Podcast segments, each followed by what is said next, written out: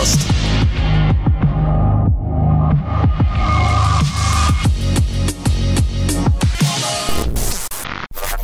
Добрый вечер, дамы и господа. Мы начинаем завтракаст номер 130 э, под добрым и очень лаконичным названием, я бы даже сказал, ламповым названием Джевел за 130. А, когда ты купил завтрака за 130 в Джевеле, и если вы хотите выпустить вашу игру лучше, чем завтракаст, то уж будьте добры, как бы сделайте ее такой же по цене. А если она будет стоить дороже, и она будет хуже, чем завтракаст, я не буду ее покупать. Да, Скачаю уже на торрентах. В Завтракаст два с половиной года играю, да, или сколько там, три года играю. Очень странная подводочка с учетом того, что первая наша новость вообще-то про другое. Да, про прослушать Завтракаст как раз, между прочим, зря. Во ВКонтакте запустили э, каталог Подожди-ка, подкастов. Дим, Дим, Дим, очень Да. важный момент. Чё? Видите, я сейчас обращаюсь к человеку, который говорил, это вот это Дмитрий Замбак, а, он А, прямо сейчас Это разговаривает. важно? Конечно, нас периодически хорошо. слушают люди, которые вообще никогда не знают, кто мы, а самое главное, они нас впервые видят. Вы даже не представляете, нам реально периодически приходят люди, которые говорят, что «О, я первый раз в жизни увидел, как вы выглядите». Вот, короче, если вы смотрите на нас на видео, то это я, я Тимур. Вот, а, я Тимур Сефимлюков из Москвы, а, маркетолог, а, живу один, без мамы. Вот. И, соответственно, прямо сейчас мне говорил, «Ой, нужно очень грустным голосом. Это Дмитрий Замбак, наш Это я, супер, да. супер звукорежиссер, который монтирует этот самый замечательный подкаст с лучшим звуком в стране. Вот. И очень тихо там затаился внезапно. Как мышь. Это как, как мышь крадется. Это э, Максим Зарецкий прямо из Казани. Максим, подай голос. Казанский мышь такой. Ладно, короче, э, давайте начнем наш замечательный э, подкаст. А, Первая новость, я хотел такое фундаментальную сказать. Дело в том, что тут ВК, ни шатка, ни валка, развивает свою потихонечку платформу подкастов. Самое а, смешное, что внутри. мне даже показать нечего. Ну, они сделали в мобильном приложении на данный момент специальный каталог подкастов, который очень напоминает iTunes-овский. Ну, Вот. В общем, поверьте нам на слово, да.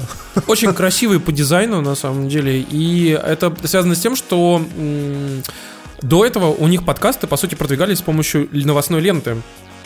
И новостная лента, э, людям буквально запушивались эти самые подкасты, и э, найти, ну так скажем, механизм Discovery, он практически никак не работал. А теперь вы можете пойти и просто позырить там, типа, разные категории. Условно, там, категорию игры, там, всякие, э, там, хобби, политика, там, вот это все.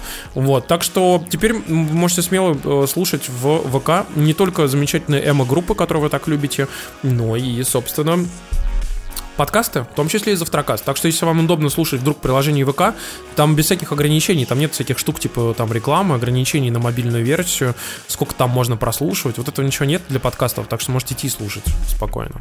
Вот. Да, да.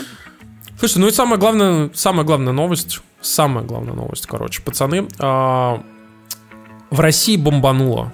Не только в России, ты знаешь, я сейчас и Запад. Я бы сказал, что Не в, в- в странах СНГ бывшего. Да и не только в странах СНГ, на Западе тоже. Короче, вы знаете, я понятия не имею, какой выйдет видеоигра метро Исход, о которой мы, кстати, говорили неоднократно в подкасте. Но то шоу, которое обеспечила эта игра вот на этой неделе всему интернету, она уже отбилась по деньгам. Вот просто все 60 баксов были отбиты, и я еще должен этим разработчикам. Тимур, расскажи, в чем суть дела просто. Слушайте, ну если очень просто, то это выглядит следующим образом. А, Дело в том, что довольно длительное время а, игра Metro Exodus от э, 4A Gaming, а, которая выпустит Deep Silver. а, 4A Games. Games. Да, 4A Games. Оно довольно длительное время, на самом деле, э, продвигалось э, на различных платформах, и продвигалась она для консолей. У нее есть эксклюзивные некоторые маркетинговые права с э, Xbox. И на ПК она продвигалась, внимание, в Steam. Ее там везде шарили, показывали, там баннеры, типа предзаказ, давай, давай, хуярь, чувак, короче. И тут, короче, игра берет и говорит, а вы знаете, а мы не выйдем в Steam. Мы выйдем, мы выйдем в Epic Games Store эксклюзивно на год, а через год только выйдем в Steam. И э, я просто почему начал именно с этой стороны, а, а, по сути, как бы такой с контроверсивной, потому что в этом строится претензия Габена. А, Специально, специально для нашей видеоверсии, знаешь. игра не выйдет в Стиме. Ту-ту-ту. Короче, вопрос в том, что Гейб Ньюэлл, э, ну, как бы впервые, по сути, вот в данном вопросе, ну, не сам, конечно, а официальным заявлением от э, Valve, прокомментировал вообще вот эту всю ситуацию с э, там с Тором, с другим, э, сказав о том, что а, игра получала как бы свой exposure, свой discovery, свой outreach, как, ну, то есть, грубо говоря, она рекламировалась и вообще всячески подавалась пользователям Steam, ей давали некие преференции, а потом она в нем не выходит, как бы, и он справедливо вопрошает, типа, какого хуя? Типа, если бы мы знали, мы бы никогда в жизни ее там, типа, не пиарили. Ну, как бы в этом ключе подается информация. А, но это то, что касается корпоративной истории. То, что касается не корпоративной истории, как бы какой-то общежизненной, игра просто-напросто э, выйдет э, на физических копиях. Э, ключи будут доступны, их можно будет заредимить в Epic Game Store. На цифровых копиях, соответственно, вы, все, что вы сделали, какие-то предзаказы в Steam, например, и заплатили денег, их можно будет спокойно э, обналичить и получить игру в э, Epic Game Store. Вопрос, вы что по этому поводу думаете? Вы все-таки у нас два пекаря, таких настоящих, знатных. Да а... мне насрать, слушай, вот э, сейчас уже, знаешь, люди, которые бомбят от Epic Game Store, они забывают, что в среднестатистическом компьютере сейчас присутствует Origin, э, Uplay, GOG в виде GOG Galaxy, Windows Store, где была распродажа, и многие там успели затариться. То есть это уже как минимум сколько? 4, 4 иконки, да? А тот факт, что добавляется Epic Game Store к этому и еще какое-то количество продуктов, тут мне, честно говоря, насрать. Люди говорят, ой, а я там не смогу функциональностью Steam пользоваться, потому что там у меня карточки. Вот мне на эти карточки насрать.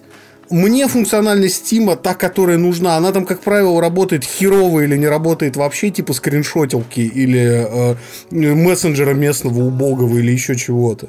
И мне, в общем-то, насрать, откуда запускать игру. Хоть ярлыком с рабочего стола через CD-ключ, чтобы проверял. Вот честно. Мое дело просто игру получить на выходе. Если игра работает, все. В этом плане я сегодня, извини, пожалуйста, что вот перебиваю, но в том, прям в том контексте, о котором ты говоришь, Вообще, очень крутой сегодня скриншот в завтрачате Диму постил. Он там взял, запостил 6 игр, которые лежат у него на рабочем столе, mm-hmm. и написал, типа, догадайтесь, какого лончера. Типа, и там что-то было, что-то 6 лончеров или там 5, что ли, как бы разных. А, и, как бы, ну, соответственно, резонный вопрос, э, совершенно очевидный э, на тему того, что, ну, как бы, они похуй. Да, да, то есть, то есть, ну, все настолько просто. Просто привычки исключительно. Ну вот смотрите, как бы здесь вот, вот вопрос вот в чем, что, например, Дим, ну я понимаю, что тебе, например, по ну, у тебя куча лончеров, да и, да и посрать. Ну, типа, это просто как такая прослойка. Я умею пользоваться компьютером, да, и ставить программки. Ну, вот смотри, а, там же многие люди, например, Я говорят что, что для многих это сложно, но... Нет, они же говорят о чем? Что у тебя, типа, одна библиотека, у тебя есть там трофеи, что ты можешь посмотреть, сколько ты времени играл, что, типа, люди другие могут посмотреть, сколько ты играл, вот это все. Это, это все оправдание, и это все истории тех людей, которые никогда в жизни бы не купили игру, и которые рассуждают чисто с позиции вот мне удобно. То есть мне удобно, я, я, я могу их понять в принципе, то есть как бы мне тоже удобно, чтобы игры продавались в Стиме по скидке, не знаю, там 75% через 3 месяца на какой-нибудь распродаже летней или типа того. А насчет распродажи в Epic Store мы пока еще ничего не знаем. То есть, как бы, будут они, mm-hmm. не будут. И за 2000 рублей на, на full прайсе потому что 2000 рублей стоят игры на ПК. Покупать как бы немногие готовы, поэтому э, история исключительно в том, что они пытаются прикрутить к себе вот эти вот истории, то, что у меня, у меня вот одна библиотека, я не хочу ставить другой лаунчер и все прочее, прочее. Но почему-то, когда э, выходит там условный World of Warcraft, они ставят Battle.net. Когда выходит Overwatch, они ставят Battle.net. Когда выходит, там, не знаю, тот же Fallout 76, это, конечно, плохой пример, но неважно, они ставят Bethesda Launcher. Когда выходит э, там Радуга и, и продается на 300 рублей дешевле, чем в Steam, они ставят Uplay когда, э, не знаю, там в Гоге... Story распродажи. Да, или так. То есть, как бы, все эти истории всегда упираются в бабло. Поэтому, э, с моей точки зрения, здесь все упирается в бабло. А с баблом в Epic Story сейчас пока непонятно, потому что преимущество сейчас получают американцы, у которых э, игра стоит на 10 долларов дешевле, чем везде. То есть она стоит 50 баксов. А никакого преимущества не получают европейцы. Собственно говоря, какой-нибудь еврогеймер и те люди, которые сейчас на Reddit по этому поводу бомбят, они, собственно, бомбят из-за этого. То есть какого Дим, хера американцам там... 10 баксов скинули, а нам нет? Не скинули. Дело в том, что в США, за исключением нескольких штатов, э, у них была, будет стоимость вместе с налогом, которая будет им вычитаться, она просто не указана в стоимости. Просто в Европе там все налоги указаны в стоимости, а в США нет. И это условно будет 5-10 долларов в зависимости от э, сверху на эти 50 долларов. Только если ты не покупаешь в в Делавере там. Ну хорошо, предположим. Ну, в любом случае, то есть, да. И есть э, русские люди, которые бомбят из-за того, что у них игра стоит столько же, сколько она стоит в Стиме. То есть она стоит там те же самые 2000 рублей. Она стоит не 60 баксов, она стоит не 4,5 тысячи, она стоит 2000 рублей. Собственно, как она и стоила в Стиме. И э, исключительно ну, разница между этими сторами только чисто в удобстве. То есть вот и все. И люди не готовы как бы со своим, со своим удобством торговать. Но при этом, если ты почитаешь какой-нибудь DTF, или почитаешь какой-нибудь Канобу, или там отдельные сайты, на которых люди собираются такого рода, то у них там уже доходит мысль до того, что их там чуть ли не изнасиловали тем, что метро взяли и вытащили от них, да, и просто отдали на растерзание э, злобному несчастному хохлу, который взял и просто их, э, не знаю, там, сожрал вместе с кровью христианских младенцев, видимо. И вся эта история, конечно, очень э, была бы смешная и забавная, но Проблема в том, что вот это вот негативное майнорити, да, то есть небольшое количество людей, которые а, чем-то недовольны, они же больше всего и орут, потому что те люди, которые всем довольны или которым просто похуй, они не будут писать никакие комментарии, им на это просто насрать. Они, может, и не заходят на такие сайты. Поэтому ну, за да. успех э, метро Exodus я, в общем-то, не сомневаюсь, а вот для того же Epic Store это, мне кажется, очень негативный такой Ты знаешь, ну, процесс. с DTF, вот тут многие говорят о том, что там был ад в комментах, я могу сказать, что там же все пошло по цепочке. Дело в том, что скрины с DTF пошли в народ э, на двачи, э, они пошли в, на Канобу, э, на ВК, и народ пришел туда сраться и рубиться те, кто вообще первый раз аккаунт там завели, потому что осознавая, что Галенкин, во-первых, может прочитать, во-вторых, он там отвечает, и в-третьих, там есть типа всякие другие игражуры, мне понравился, мне понравился известные история, люди там. Мне понравилась история, когда люди написали, что я не хочу регистрироваться в новом э, сторе, ну то есть на придумывать себе какую-то почту, заводить там логин с паролем, да, и так далее. И поэтому я зарегистрировался только что на DTF, чтобы сказать это все вам. Ну, да. Просто прям конфетка. Мне, мне вообще все кажется, что э, вся эта история с теми играми, которые люди не могут себе позволить, она очень забавна, потому что люди начинают вот свою темную сторону доставать из э, шкафа и говорить то, что вот раз вы такие пидорасы, то и я буду вести себя как пидорас. То есть, если вы так себя со мной повели и взяли вот игру, у меня отобрали из Steam и, и убрали ее в хер пойми какой лаунчер, который никак в жизни себе ставить не буду, то я просто буду вашу игру пиратить, и э, вы просто идете и крови там моетесь, уроды. Ну там есть промежуточное состояние, типа, я буду ее пиратить первый год, а через год куплю в Steam. А, ну или так, да. За 75% скидки со всеми патчами и DLC. Ну да, да, за 100 рублей в Джевеле, да. Как. А, то есть, ты понимаешь, тут на самом деле во всей этой позиции и во всей этой идиотской абсолютно дискуссии школьников со школьниками, где кто, люди выясняют там... А, еще иногда первокурсники приходят, которые на дошираках живут, а и вот они, конечно, главные покупатели и потребители игровой э, индустрии у нас в стране. А, понимаете, здесь ускользает а, непосредственно то, что делает Epic, и, по-моему, это мое исключительное мнение, непопулярно. Epic делает все правильно. Смотрите, раньше ведь как пытались конкурировать со Steam. Раньше со Steam пытались конкурировать клиентским образом. То есть Origin создавался из расчета, что мы какие-то функции там продублируем в Steam и сделаем вокруг игры EA. GOG создавали как типа такой user-friendly, user-friendly, user-friendly. И все абсолютно напирали user, customer oriented сервис, типа ориентированный на кастомеры и все дела. И никто в итоге со Steam так побороться и не смог. А Epic решили зайти иначе. Они решили сделать немножечко более цинично, но более, на мой взгляд, жизнеспособно с точки зрения бизнеса. Слушайте, а зачем нам делать охренительно большой торговый зал, если у нас пустые полки? Давайте мы сначала с поставщиками договоримся, переманим к себе не людей из пятерочки, а поставщиков из пятерочки. Тогда у нас и полки будут полные, можно будет вложиться в торговый зал. И люди, они же за товаром ходят, а не за торговым залом, по большому-то счету. И с этой точки зрения, мне кажется, Эпик ведет себя правильно, потому что когда он вот опустил а, свою долю до 12%, ведь люди, которые говорят, да это просто там разработчикам метро заплатили, чтобы они от Стима ушли. Им не заплатили, а, потому что они на игру и так огромное количество денег потратили. Там это не так работает. Им просто дали больше денег в плане роялти. Вот и все. То есть я ну... бы еще сказал такой момент, Макс, то есть это все замечательно и прекрасно, но у Epic Store был шанс, э, как это, выбраться абсолютно э, сухим из воды. Знаешь как? Просто бы дали возможность э, игру заказывать и в Steam, но, например, за 60 баксов, и в Epic Store за 2000 рублей. Как тебе такая, такая история? Мне кажется, мне кажется, сразу бы народ просто пошел и покупать, потому что люди всегда голосуют рублем. Ребят, как бы они там не а говорили об этом. Вы же понимаете, что вся сложность заключается в том, что на русский рынок всем поебать. Да, да, да, да. Как бы, поэтому... большое, Тимур, да. Мы Нет, сегодня, я сегодня, я сегодня считал, когда э, возникла эта история, то есть когда с утра Э, вот это на DTF просто, знаешь, как будто открылись шлюзы где-то и потекло. Я считал просто ради интереса, какое количество людей могло бы теоретически купить метро э, в Стиме. Ну, предположим, смотри, значит, любителей шутеров не так много, любителей потратить там 2000 рублей э, тоже не так много, на старте, по крайней мере. Ну, давай э, считаем по максимальному, да, по то есть максимально возможным э, цифрам.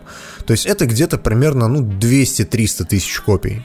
То есть, ну, это прям совсем максимум. Я, Мне я кажется, уверен, что... ты, ты даже за, завысил мягко. Я завысил, завысил раз в 10. Ra- так. раза в 3, так, на, как минимум, да. Но я считаю по максимуму. Смотри, то есть, получается, если 2, 2, 200 тысяч копий, каждая стоит по 2000 рублей, ну, плюс-минус получается около 6 миллионов долларов. И минус 30% оттуда сними стимовской доли? Да. Что такое 6 миллионов долларов в современном э, мире AAA? Я даже не знаю, что это такое, но это... Мне кажется, что это вообще... Нет, это хорошая это сумма, сумма которая, денег. Это сумма, 4... которую можно пренебречь, вот серьезно. Нет, понимаешь, это 4 миллиона долларов, во-первых. Вот, потому что 30% Steam ушло бы. А во-вторых, э, ну, эти 4 миллиона долларов, как бы, это хорошая, на самом деле, стоимость, но она нереалистичная, потому что 200-300 тысяч копий, как бы, по, там, 2000 рублей, они бы никогда в жизни не продали. В России все вот эти огромное количество копий, которые покупают люди у синглплеерных игр, угу. а, типа Ведьмака, как бы, они наступают, ну, как бы, там, сильно попозже, они наступают через год, когда, Только типа... Ведьмак и не стоил 2000 э, рублей. Он а стоил 600, он стоил 600 рублей он стоил. На старте? Он 800 на... стоил на старте. На ПК. По-моему, так, подождите. 600 стоил. Хорошо, хорошо. А есть же еще другие вот сингловые известные там вещи. Например, какой-нибудь условно кто на скором Ведьмака еще? Divinity Original Sin какой-нибудь, например, второй. Вот. Но я Вообще сомневаюсь, что его купили. игра. Я сомневаюсь, что его тоже купили много. Нет. Но, но вы знаете, короче, я просто все к чему веду, что я думаю, Дим, там даже миллиона долларов нету. И mm. это совершенно не, то, не тот рынок, на который стоило бы ориентироваться, действительно, в котором, наверное, можно было бы сказать, да, давайте в России в Стиме выпустим, а во всем остальном мире нет. И, конечно, тогда если уж выпускать, то выпускать везде в Стиме. Поэтому они приняли решение, что, ну, окей, да. не будем выпускать. Ну и до свидос. Но вы знаете, пацаны, я хотел свернуть совершенно в другую сторону и сказать вообще о другой вещи. А, дело в том, что больше всего, конечно, я угорел от того, насколько Галенкин оказался в итоге прав по поводу системы оценки и комментариев.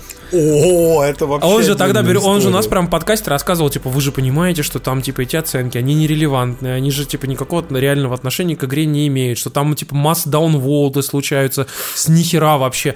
И все такие, ря, не, нихуя а на самом деле эти оценки как бы очень важны. Но на... Я думаю, ни хрена себе, пацаны, игра еще не вышла, а там большую часть отрицательные оценки, где приходят люди и говорят, что я ее скачаю на торрентах.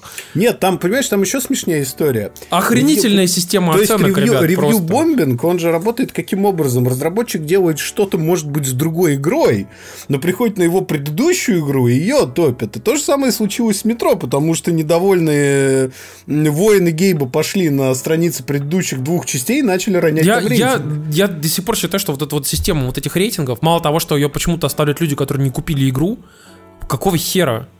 Как бы почему вообще это так вот можно сделать? Потому что, например, э, в том же самом App Store... Нет, почему? Ты, ты не Нет, прав. нет, Ты- ты путаешь. лю- люди, люди, мог, люди могут получить товар бесплатно, но у Да, них по-любому на должны аккаунте иметь она игру, должна чтобы быть. оставить отзыв. Да-да-да. А, подожди, как они оставили, к по сути, к метро отзыв? Они предзаказ все сделали? Типа, предыдущей части они Предыдущим частям я тебе только что рассказывал. Не к э, метро А. Exodus, а к метро Last Light, а к метро 2033. они А, блядь. К Бля, ну это, ну это, это еще больше долбоебизм. Почему они, почему оставлять старым частям как бы негативные отзывы, если это никакого отношения не имеет? к Слушай? Я бы еще сказал, что смотри, даже если ты эм, считаешь, что это несправедливая практика, и тебе не нравится, как э, ведет себя Epic Store, тебе не нравится, как э, из Steam эту игру забрали и прочее, тебе не нравится, как э, Deep Silver э, взяла и вот такую вот подлянку сделала, но всегда виноват издатель. То есть, как бы разработчики, да ведь при? Вот этот момент э, почему-то люди ну, не, не продумывают настолько. Они считают, что, а, ну разрабам занесли, хотя разрабы, наверное, даже не в курсе о том, что такое решение было вообще в принципе принято. Да их и не спрашивают, в общем-то. Слушайте, но вообще я хотел единственный момент сказать о том, что вы же понимаете, что все до единого участника всей этой ебы, они все понимали, что это будет пиар-бомба. Все, вообще все. Начиная от Галенкина и Тима Свини и заканчивая там людьми, которые делают игру, всеми чуваками из Я Кохмедиа думаю, там и все было просчитано, да. Я думаю, они все все понимали отлично. Конечно, как бы они четко все понимали и пошли на этот шаг. Я думаю, что понимая все риски, они все равно на этот шаг пошли, потому что, ну, типа, оно того стоит, наверное.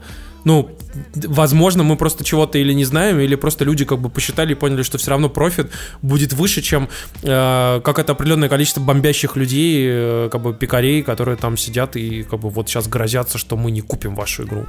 Ты знаешь, что непонятно вообще, в принципе, с Epic Store, вот лично мне. Ну, то есть, э, хер с ним то, что они пытаются там игры как-то тырить, да, у, у Steam пытаются переманивать там разработчиков. Это я все могу понять, это я все прекрасно понимаю. Я другого не понимаю. Вот у них есть 125 миллионов человек, которые играют в Fortnite. Оно вообще, в принципе, выгодно, потому что мне кажется, что те люди, которые играют в Fortnite, они и будут играть только в Fortnite. Ну, то есть, их довольно тяжело сконвертировать в пользователей, которые вот обычные ходят там в магазин, ходят в игры покупают и прочее, прочее. Но нам же Серега говорил о том, что вся эта затея со Стором, она призвана как раз изучить и понять, гип- ну, вот эта гипотеза, что они могут пойти покупать, правдива ли она. Они сами не знают. Он же об этом так и сказал. Ну, как бы мы, не пом- мы, мы точно не знаем, но мы хотим проверить. И, типа, возможно, эти люди пойдут и реально будут покупать наши игры. А может, и не будут. Понимаешь? И- Но я напоминаю тебе, напоминаю тебе, что они, ну, я думаю, что в 2019 они уже не успеют. В 2020 году они же собираются Android Store запустить. Ну, то есть, типа, игровой стор. А, Я не удивлюсь, если игровой стор под Android будет подписочным. Я реально не удивлюсь. То типа, платишь 10 баксов в месяц и и получаешь играешь в любую 10 игр. Да. Типа Да. того. Ну вот. Я не понимаю, почему до сих пор никто не, не сделает это на консолях и э, на ПК то же самое. Потому что Ну, подожди, на единственное, консолях кто, есть кто пытается... геймпас же. Ну, гейпас, да, я имею в виду, ну, хорошо, а у Nintendo и Sony что, ничего? У Sony PlayStation Now. Ну, Sony PlayStation Now, но PlayStation сейчас Now очень похож на Game Pass. Немножко не то соверш- Почему ты совершенно. можешь теперь это скачать то. игры? Ты теперь можешь скачать игры там. Можешь теперь скачивать, да. Ты теперь можешь не стримить их, а скачивать и у себя их играть. То есть, Ну, как это старые бы- игры. Там Не, же нет. нету Да игр нет, от подожди, PlayStation не, не, там есть 4, новые, есть? есть? есть, есть, есть, Там есть, они просто в основном не новые, там в основном такие типа Б, Б, А, А там класса, да, А, то есть они типа не супер какие-то хиты, но куча индюшатины и куча а, старых игр там есть на самом деле, но это стартовый поинт Нас- такой. Ку- Кузьмич в комментариях пишет, Дима, привет, могу пояснить. У Valve получилось сконвертировать аудиторию Counter-Strike и Half-Life, и почему же у Epic не получится? И это правда. Да, Это но правда. аудитория Counter-Strike и Half-Life это более старые, скажем так, люди, то есть это от 13 и выше. Не, не, нет, это вопрос в том, что когда они запускали Steam, тогда, давно, Да, у них получилось тогда это сделать. Знаете, еще чё- о чем подумал? Вот смотрите, есть же м, огромный пласт а, ну, людей, которые играли на ПК долгое время. И, собственно говоря, у нас в России то же самое. Ты кот, господи, ты можешь заткнуться, пожалуйста. Смотрите на вот эту скотину камеру. Все, все. Короче, пока Который- кот там прерывает всю эту историю, Димка, Разваливает Димке кабину просто. давай, Если он целый день вопит, и вопит, вопит, и вопит. Знаешь, как по ушам ездит и ездит, ездит и ездит. как баба. Короче, я к чему говорю? А, а, есть огромное количество людей, которые играют на ПК. Ну, то есть, э, уже, я не знаю, там, десятилетия, да, люди играют на ПК во что-то. И есть вот э, новые пользователи, да, дети там, ну, то есть, э, условно, подростки там или э, люди более младшего возраста, которые выросли со Стимом, которые даже не знают, что без Стима нельзя. То есть, грубо говоря, 10 лет назад, там, в 2009 году или там какой-нибудь условно там 2006, когда они там запустили этот Steam, э, их просто либо не существовало в природе, либо они были слишком малы, чтобы об этом думать. Когда вышел эпизод 2, я купил его в Джевеле. Да. Я тебе за могу... 300 рублей, да. Я его тогда поставил. Нет, я, купил не Orange Box, а отдельно просто эпизод 2, короче, на диске. Я тогда его ставил, и он мне говорит, типа, чувак, ты должен поставить какую-то ёбу. И там активировать свой ключ. Я такой, какого хуя я должен ставить себе что-то и что-то там активировать? Да, Можно мне просто мой обычный Wise инсталлер и просто нормально заинсталить игру? Нет, чувак, вот тебе какая-то ёба под названием Steam, и вот туда теперь ключ вбивай. Я такой, pardon me, что, что, почему я вообще должен это делать? Ну, в общем, я к чему? То есть, смотри, есть куча людей, да, которые играли тогда в э, компьютерные игры на ПК. И для них не существует проблемы поставить себе какой-то другой лаунчер, там какой-то и там еще какой-то лаунчер и так далее. А, И вот есть люди, которые только живут со Стимом, всегда со Стимом. То есть они в другие Я думаю, их очень мало. даже не смотрят. Ну, просто они есть, я вот к чему. И они там пытаются коллекционировать свои эти, они там зав- обзаводятся друзьями, они общаются там в чатах и прочее, прочее. Но э, когда им говоришь о том, что вот, например, э, очень часто аргумент, например, звучит то, что в Epic Store нету форумов никаких, то есть поддержки и, и тому подобного. То есть нету людей, где люди мо- могли бы написать, что вот в вашей игре там вот это вот не работает, или там как пройти вот Они эту миссию. он же далее. говорил же, что типа может будет прямая связь с разработчиком. Ты по сути сможешь написать разрабу, а, ну что-то типа чата такого. Просто типа, вот если сейчас смотреть, вот если сейчас ты запустишь у себя на компьютере Epic Store, там этого не будет. Ну, либо оно есть, но запрятано так, что хер найдешь. Я так понимаю, что у них первый этап это как раз будет вот типа такой а персональный чат э, типа с разрабом, ну типа как месседж центр такой. А впоследствии они, возможно, запустят эти самые форумы. Понимаешь, учитывая, как они быстро сделали историю с рефандом, пивот такой 180 градусов, да, я не удивлюсь, что они с форумами также возьмут сейчас скажут, а, говно вопрос, вот держите форумы, вы общайтесь там с разрабами Гадеса и Я просто к тому, говна. что люди, видишь, пытаются, ищут там какие-то, ну, как э, прохождение, там, я не знаю, какие-то, какой-то фидбэк там от комьюнити и прочее. То есть это такое, как бы, собрание людей, которые вот эту игру купили, и вот они вот здесь ее могут обсудить. Это как сейчас в Стиме происходит. Но я могу сказать, что вот по своему собственному опыту у меня в Стиме, я не знаю, сколько игр, блядь, штук, наверное, 900, не меньше, наверное.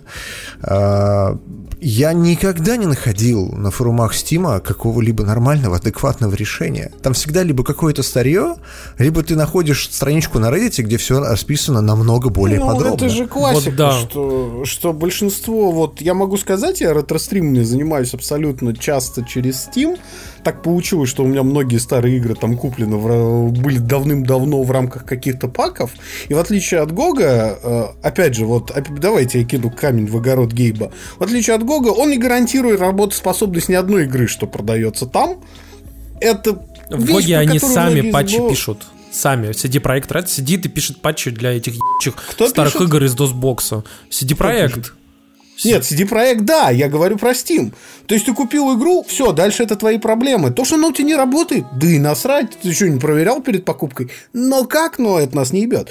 А суть вся в том, что ты начинаешь искать какие-то хаки, лайфхаки, чтобы показать на ретростриме условный Jedi Academy или условный Knights of the Old Republic, и ты не в Steam это находишь, ты это находишь на PC Gaming Week, ты это находишь на Reddit, ты это находишь в Гугле вообще, по-русски сказать.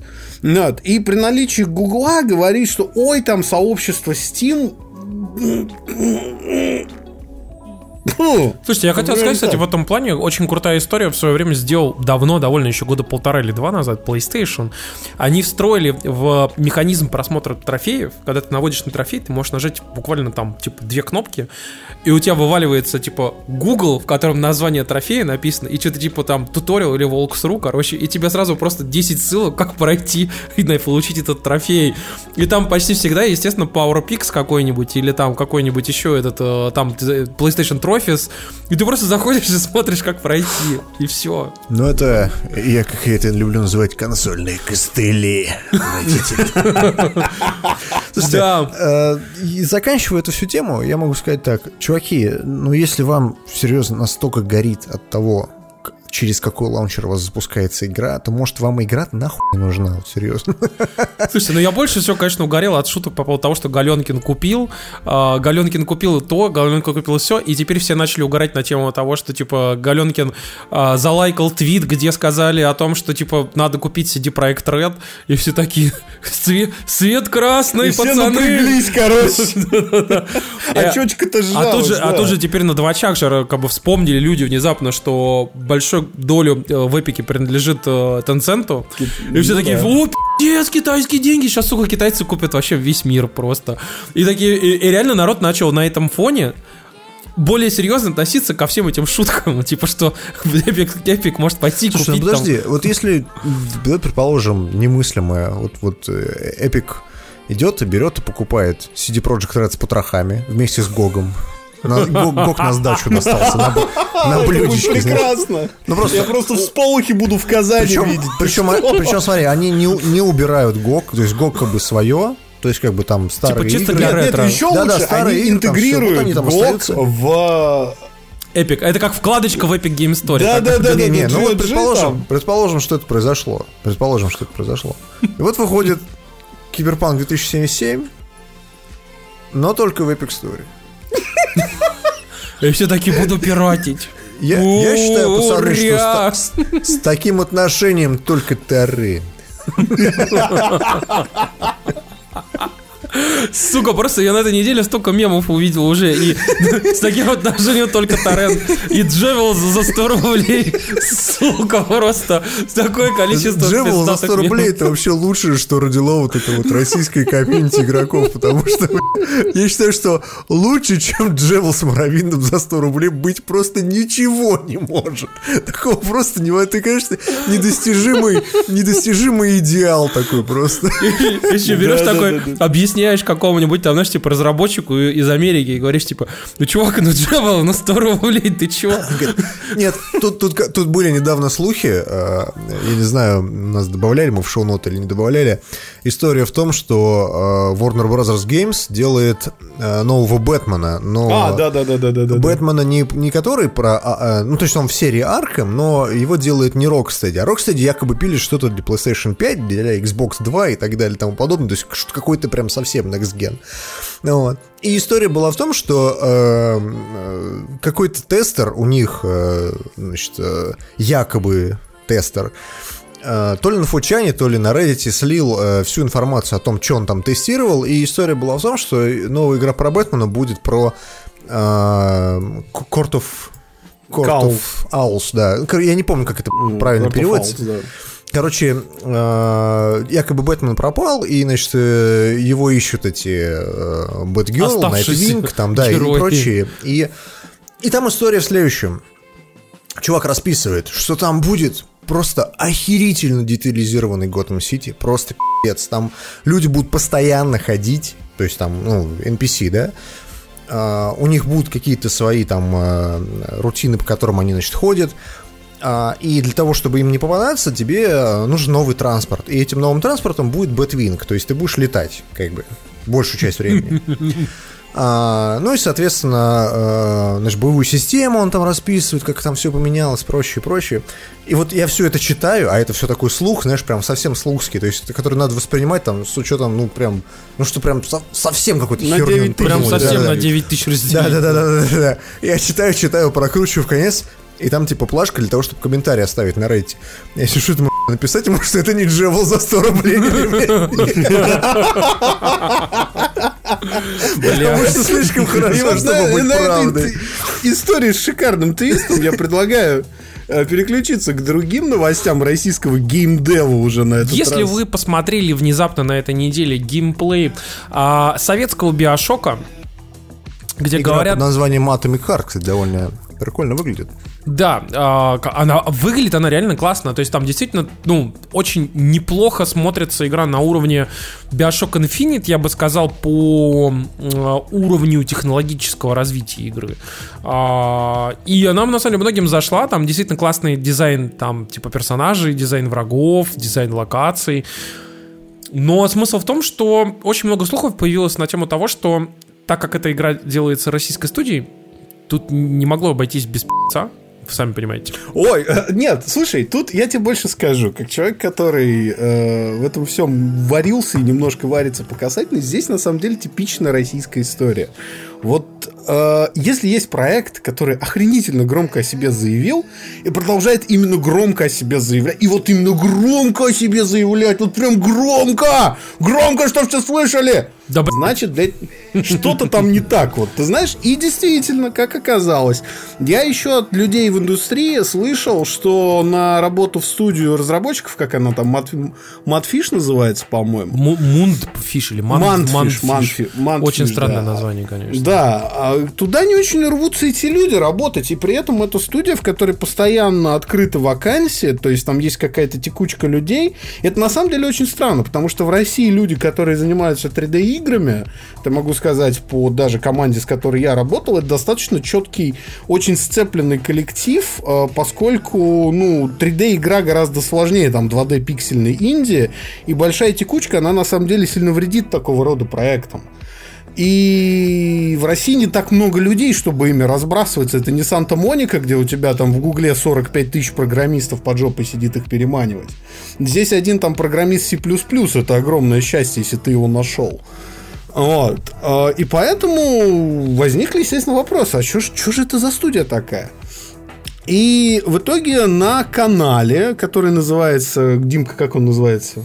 Караваны. Телеграм-канал Каравана. Но он на геймдев э, ориентирован, Да, поэтому... на геймдев ориентирован. Появился это не суть, очень-очень не большой- суть новости, в общем-то, да. Да. И там появился большой детальный слив про то, как идут дела у студии. И дела идут, в общем-то, не очень. Несмотря на то, что то, что нам показали, это все-таки не пререндер. Это худо-бедно какой-то геймплей. Игры фактически сейчас якобы на руках нет. Игра фактически рестартнула свою разработку буквально в этом году. Мне, извини, что я тебя прерываю. Э, Маленький комментарий о том, что типа якобы им дали деньги э, Nvidia, и типа Nvidia дала им какие-то вообще типа копеечные деньги, там что-то типа 20 тысяч долларов всего. Вот, якобы. Ну, Но мы, там мы, не- мы не, знаем самые этого. большие гранты, да, там не гигантские деньги, чтобы вы понимали. Да. И все это, э, я напоминаю вам, для того, чтобы они рейтрейсинг сделали внутри. То есть 20 тысяч долларов. 20 тысяч долларов, чтобы вы понимали, а, при средней зарплате как бы там условных э, крутых программистов, э, которые там геймдизайнеров и так далее, это там, допустим, три человека с условной зарплатой там в 4 тысячи долларов, а, получается 12 тысяч долларов. 20 тысяч долларов это, ну, это два месяца. Вот как бы, так что, сорян. Ну и примерно, примерно там, в общем-то, классический российский геймдев бардак, когда руководство не знает, что оно хочет, а, на разработчиков спускают э, какие-то хотелки, они постоянно меняются, в итоге у игры сейчас нет фактически внятного геймплейного лица, несмотря на то, что она прикидывается биошоком. Она абсолютно линейна, она проходит вот сейчас то, что есть часа за два, за три. А, Есть большие проблемы с тем, что в студии огромная текучка людей. и там постоянно увольня, увольняют э, особенно людей, которые там на позиции джунов и мидлов, то есть там и топ-то не сильно Извини еще раз, что я перебиваю, там говорят о том, что в первую очередь там якобы, мы этого не знаем, мы не можем этого гарантировать, потому Ну что да, это то, конечно, то, что нет. говорят люди, о том, что там очень истеричное руководство, которое может по любой хуйне тебя просто уволить вообще вот только Да. так.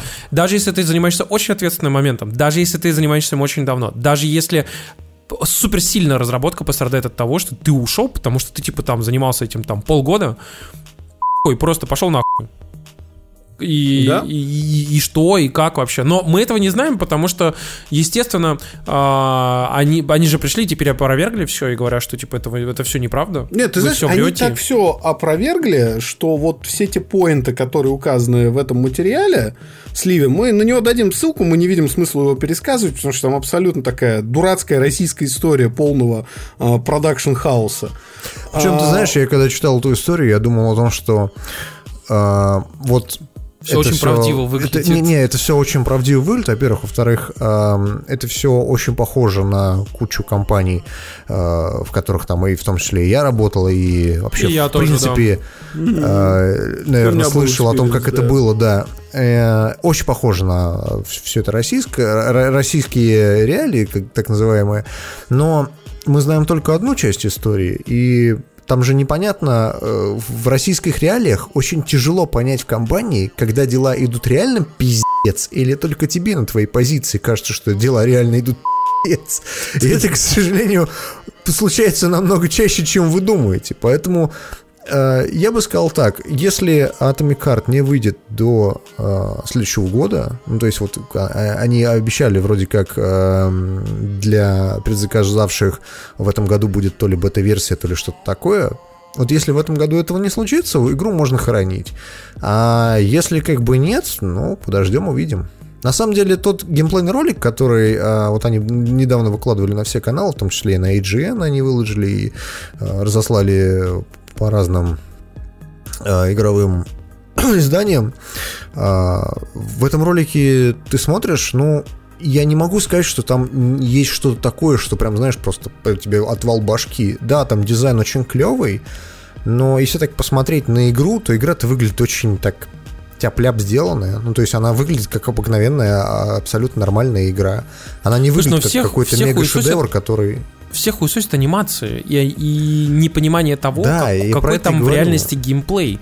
Никто не то понимает, есть- что ты действительно там делаешь, что ты пытаешься достичь, кто, что за персонаж. Ты только видишь какой-то, знаешь, такой, типа, vertical slice, который тебе говорит Слушайте, о а том, вы что в него помните эти- прикольно играете, и все. Короче, все эти URMT и Метро, и Метро 2, по-моему, назывался, и все эти шутеры, которые в свое время были убийцами там Doom 3, убийцами Half-Life, Крит можно вспомнить, например. Все эти, О, как такое забудешь все эти игры, они в свое время на самом деле, ну вот по, по меркам там условного геймдева тех времен, они же на самом деле играли вполне себе на уровне, но у них всегда была одна единственная проблема. Они всегда были недоделаны и недоотполированы.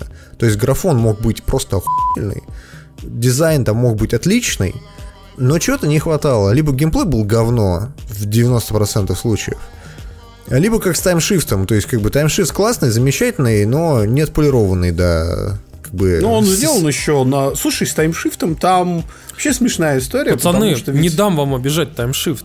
Он классный, он- мне он очень классный. понравился. Я в свое время Я он классный, я поддержу прошел. Тимура. А во-вторых, вы же в курсе, что таймшифт, который вышел в итоге, его рестартили за год. То есть в ужасе, аду и хаосе. И, кстати, когда мы говорим про российских FPS-разработчиков, мы почему-то забываем Сейбер, а между тем Сейбер сделали Master Chief Collection, одиночную часть, и ремейк первого Хейла. То есть вообще номинально это российская игра. Слушайте, я хотел вам сказать о том, что в первую очередь вы должны вспомнить о том, что есть э, дохуища просто очень популярных и успешных и хорошо сделанных мобильных игр российскими разработчиками. Начиная от которые, если, если так подумать, которые, в общем-то, и не кичатся своей российскостью, скажем так. Не, Да, там, а там есть- никакого патриотизма, особенно какой-нибудь Да. Game Insight, который ебашит фермы. Сука, просто естественно. ебаные фермы, просто прям вот Слушай, хуярит. а Playrix, который Gardenscapes, Homescapes, Да, Homescapes и прочее. именно, говно. понимаешь, как бы... Три и- в ряд. Или тот же самый, как бы, например, там, как бы, кроме Playrix же есть же куча русских студий, которые охренительно просто заходят. Я могу сказать, что я не так давно, я по работе с одной из российских студий, не буду говорить о ком, типа, ну, как бы мы с ними там, типа, сотрудничали там по поводу рекламы, и я спрашивал, что, куда, как бы, как вам там российский рынок? Они говорят, да нам похуй. Это нормально, потому что... Я такой, подождите, типа, ну, как бы, вам же нужно там распространение игр. И говорит, да ты чё, вообще поеб... У нас тут Китай, Европа, типа, там, Латинская Америка, там, как бы, это Индия, Европа. Я говорю, подождите, ну, российская аудитория поеб просто такой Это Тимур недалек от истины, потому что я ведь, э, когда еще занимался активно всеми этими геймдев делами, мы я, ты знаешь, меня Ян ввел в чудесный мир, о, о существовании которого я даже не знал. Это гигантский рынок, он в России очень сильно сконцентрирован, в регионах, кстати. Куча студий, которые этим занимаются. Это всякие игры fast casual, так называемые hidden objects, Uh, ну, такие вот игры для твоей мамы это называется, которые там Big, Big Fish распространяют и прочее, крупное издательство. Ты знаешь, я охренел, во-первых, от того, что там такие продакшн values идут, как, в общем-то, в неплохих квестах. А во-вторых, там это делают студии из э, а, Йошкар-Олы, это делают студии из Челябинска, это делают студии из таких мест, откуда ты вообще не представляешь, что там существует игровая индустрия. Они даже по-русски не говорят, у них вся переписка на английском идет деловая. То есть я, рабо- я работал в такой компании, которая занимается разработкой огромного количества там приложений и очень крутых там историй для стартапов э, в долине и в Израиле. И, mm. и там тоже ничего по-русски. Да, да. No, no word in Russian. Типа, no, remember no Russian. Да, да, да. Пацаны, так... Кстати, Дим, я извини, что прерываю, но дело в том, что сейчас на главный DTF, если ты зайдешь, там... А, висит твой твит. Висит твой твит, и он набирает популярность прямо сейчас на вся главная DTF, это, по сути, твой твит. Поэтому, пацаны, на этой прекрасной ноте а, я думаю, что мы закончим эту отличную историю по поводу Atomic Heart мы очень надеемся, что у ребят получится нанять нормальных разработчиков, что у них получится совладать с самими собой, и они все-таки смогут сделать нормальную игру, потому что это внезапная игра, к которой хорошо относятся люди и в России, и на Западе, и от нее ждут чего-то. Мы надеемся, что у них это хотя бы хоть как-то получится. Слушайте, мы хотели перейти к следующей истории к тем, у кого не получилось. вот. И... Паровозик, который не смог. Паровозик, который не смог, пацаны. Это компания Starbreeze, которая умудрилась слиться вместе с компанией Overkill, а, которая выпустила, собственно, Payday 2. И, в общем-то, и у, них, у них все очень плохо. У них все очень плохо. Причем на Еврогеймере вышла совершенно отличная статья. Мы дадим на нее ссылку, вы можете почитать ее. А, дело в том, что у Старбриза случился мизменеджмент. Случ, случился троллинг.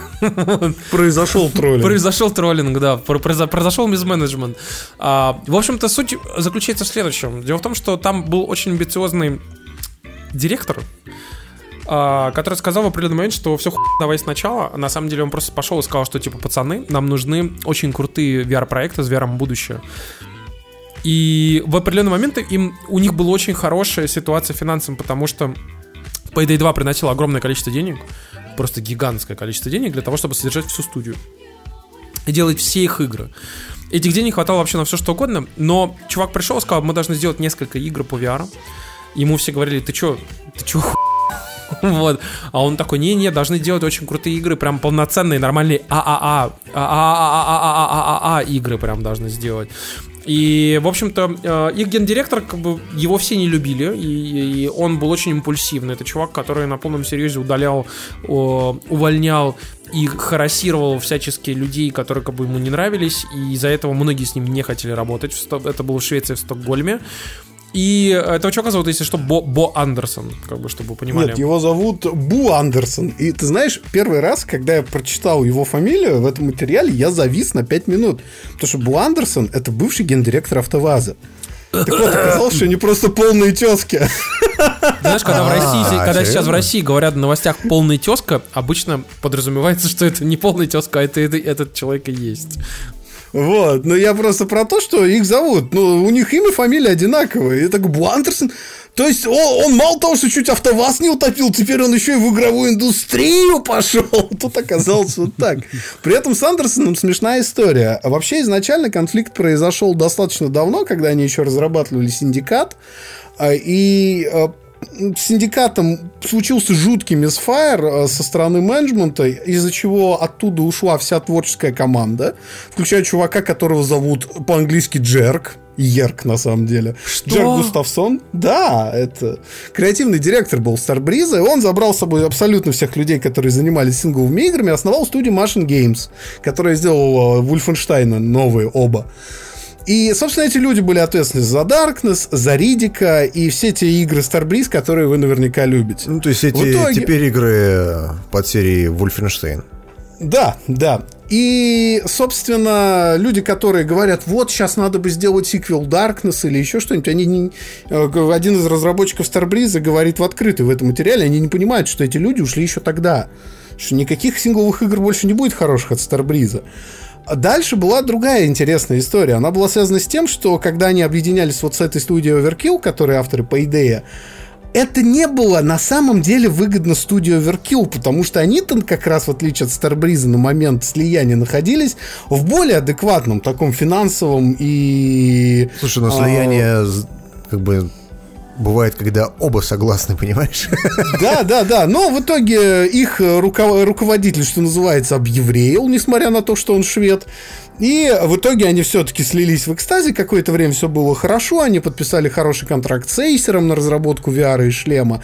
И в определенный момент у вот этого нового главы компании вот вот вы знаете, вот это паттерн просто. Визионерство. Да, в этом поколении. Ему визионерство в жопу ударило, и он решил сделать собственную Destiny на основе покупной франшизы Walking Dead.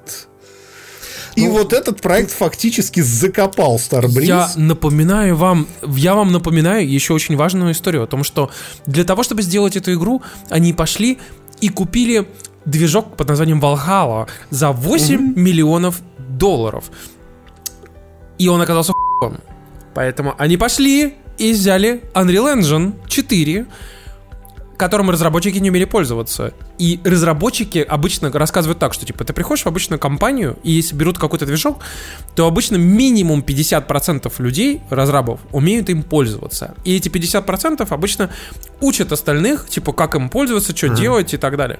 Так вот, они говорят, что Unreal Engine 4 в Starbreeze, как это, ну, они что-то типа 10% людей умели им пользоваться. И в итоге, типа, люди просто сидели, туториалы блядь, на ютубах смотрели, как там, типа, материалы делать, как там делать правильно Да-да-да, там как сценарий, блюпринты работают, как вот блюпринты всё. работают, да, как бы, потому что люди вообще ни хуя не отдупляли. Понимаешь, как Но я могу сказать, что я поиграл в Overkill Walking Dead. Мне один из наших слушателей скинул на нее ключик, за что ему большое спасибо. Но меня хватило минут на 20, потому что я могу просто вот рассказать, как, как у меня происходил experience. А, Ты загружаешься ну, в типа такое как бы убежище, да, вокруг тебя куча зомби, вот, и ты сидишь эм, за э, стенами, которые надо укреплять время от времени, и на тебя нападают орды зомби. Короче, после третьей волны мне надоело, я вышел. Я так и не знаю, есть ли там еще что-то. Наверняка есть. Там ничего что- другого ничего Не, нет. не, я видел, что... стримеры играли, ну, то есть, как бы, дальше проходили и прочее. Но, во-первых, у меня сначала ушел один рандом, а потом пришел другой. То есть, как бы, никакой коммуникации, ничего, никакого voice-чата в игре не работало. Может, кстати, у меня не работало просто, но неважно. Ну, вот. В общем, я побегал, побегал, я просто не понял, кто в здравом уме будет эту игру как-то позиционировать как классную. Она, она же просто выглядит, как будто она в Early Access. Да, вот она только вышла. Да, а связано это с тем, что они были вынуждены выпустить ее в таком состоянии, потому что у них просто кончились деньги, их неоткуда было взять. Они выпустили то, что разработчики в открытую говорят, можно с натяжкой назвать бетой, на самом деле это была альфа. И самое главное, что они говорят, что учитывая состояние Starbreeze, а скорее всего компания закроется, люди потеряют работу, учитывая состояние финансовое, в общем-то, самих а, партнеров компании, скорее всего, никакой консольной версии этой игры не будет, потому что это того не стоит. Слушай, а На- больше всего горело на тему того, что а, они в определенный момент начали на VR-проекты, вот эти Vanity VR-проекты, короче, а, тратить больше, чем он приносил по идее. Да, это вообще фантастика. Я просто... Абсолютно. Это прям реально, ну, это, это уже, знаешь, когда у тебя вообще крышу снесло, нахуй, как бы, ну, ну, то есть это уже реально совсем неправильно. И самый прикол в том, что как бы на ресетере там же реально пришли несколько разработчиков из Starbreeze, которые сидели и говорили, ну, они, они очень нелестно отзывались об этом чуваке, который вот и гендирует этот Бу Андерсон, и говорили, что просто, чувак вообще просто нахуй поехавший. Он просто приходил, типа, с нихера удали, там, типа, увольнял там, типа, арт-директоров, там, всяких там, типа, крутых там, типа, синьора-программистов, и говорил, типа, ты там хуй, пошел нахуй отсюда. И Слушай, ну, ты знаешь, во всех этих историях, вот что вот мы обсуждали Atomic Heart, что мы сейчас обсуждаем Starbreeze, я могу сказать, что всегда видно только часть картины, особенно если ты сотрудник, потому что все всегда хуйсят директора, и никогда в жизни не, не видел какого-нибудь бывшего сотрудника, у которого говорит, а кто там был самый это был я. Не, ну хуй ты был мой менеджер, а директор-то нормальный, да. Или там, я, я, да, я, знаете, обосрался просто пиздец.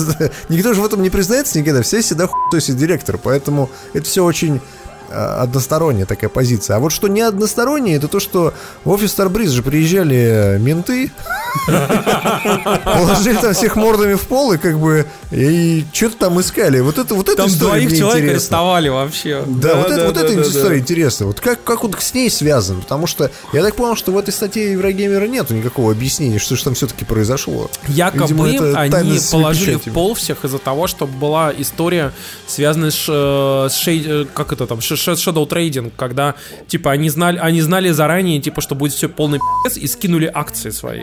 Не инсайдерская торговля. Ну, то есть инсайдерская торговля, да. Как бы. И поэтому, типа, ну это считается махинацией. Ну, типа, а сейчас их просто отпустили, потому что этого типа не было. А вот это вот, кстати, непонятно. Нет, смотри, директора не задержали, потому что директор сказал, что ему про это сказали его финансовые консультанты, и потом мордой в пол уже положили финансовых консультантов. А, ну, Сейчас, короче, они сидят. Вовремя пере- перетащил стрелки, понятно все с ним.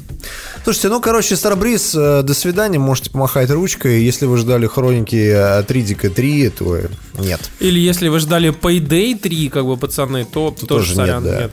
Слушайте, пацаны, расскажите, пожалуйста, по поводу морды в пол. Вот вы, я так понимаю, что полежали тоже мордой в пол вместе с зомби э, на этой неделе. Расскажите, как вы играли в ремейк, э, именно ремейк, чтобы вы понимали, пацаны, если вы вдруг вы нас слушаете о, и вообще далеки от э, истории как бы с играми, я просто скажу быстро, что то, что сейчас выпустил Capcom, это полный ремейк игры. То есть это не ремастер, где там типа разрешение повысили, еще что-нибудь. Это типа вообще новая игра, просто типа на базе сценария, персонажей, диалогов и там типа каких-то локаций, как бы, да, старой игры. Но это по сути новая игра. Вот. Расскажите, как вам вообще? Тимка, ты же главный гик резидента в подкасте, давай, давай, Я-. Честно сказать, пытаюсь найти видосик, но ты бы Да мог кроме бы видосика, начать, ты- ну подожди, но- скажи, тебе это вообще понравилось или не понравилось в целом? А, смотри, во-первых, э, мы говорим Если про что, мне кажется, Resident Evil видосик 2. лучше не показывать, потому что японские, японские издатели самые ебанутые нахуй на свете, поэтому они нас забанят, даже если там Леон будет дрочить присядку, понимаешь? Ничего не знаю, я показываю видосик. Ну ладно. Короче,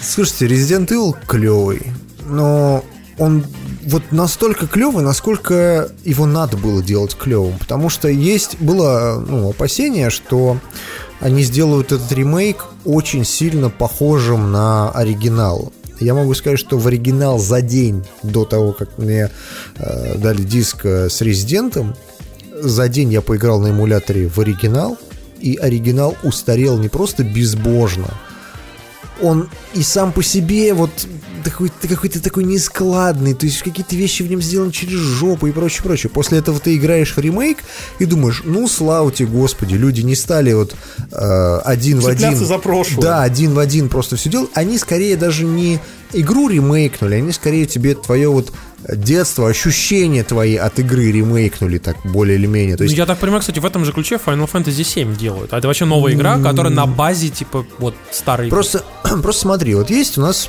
э, куча ремейков, которые выходили там, за последнее время, да? Ratchet и вот, Clank. э, Ratchet и Clank, да. Вот Ratchet Clank хороший пример, потому что Ratchet Clank это практически дословный ремейк.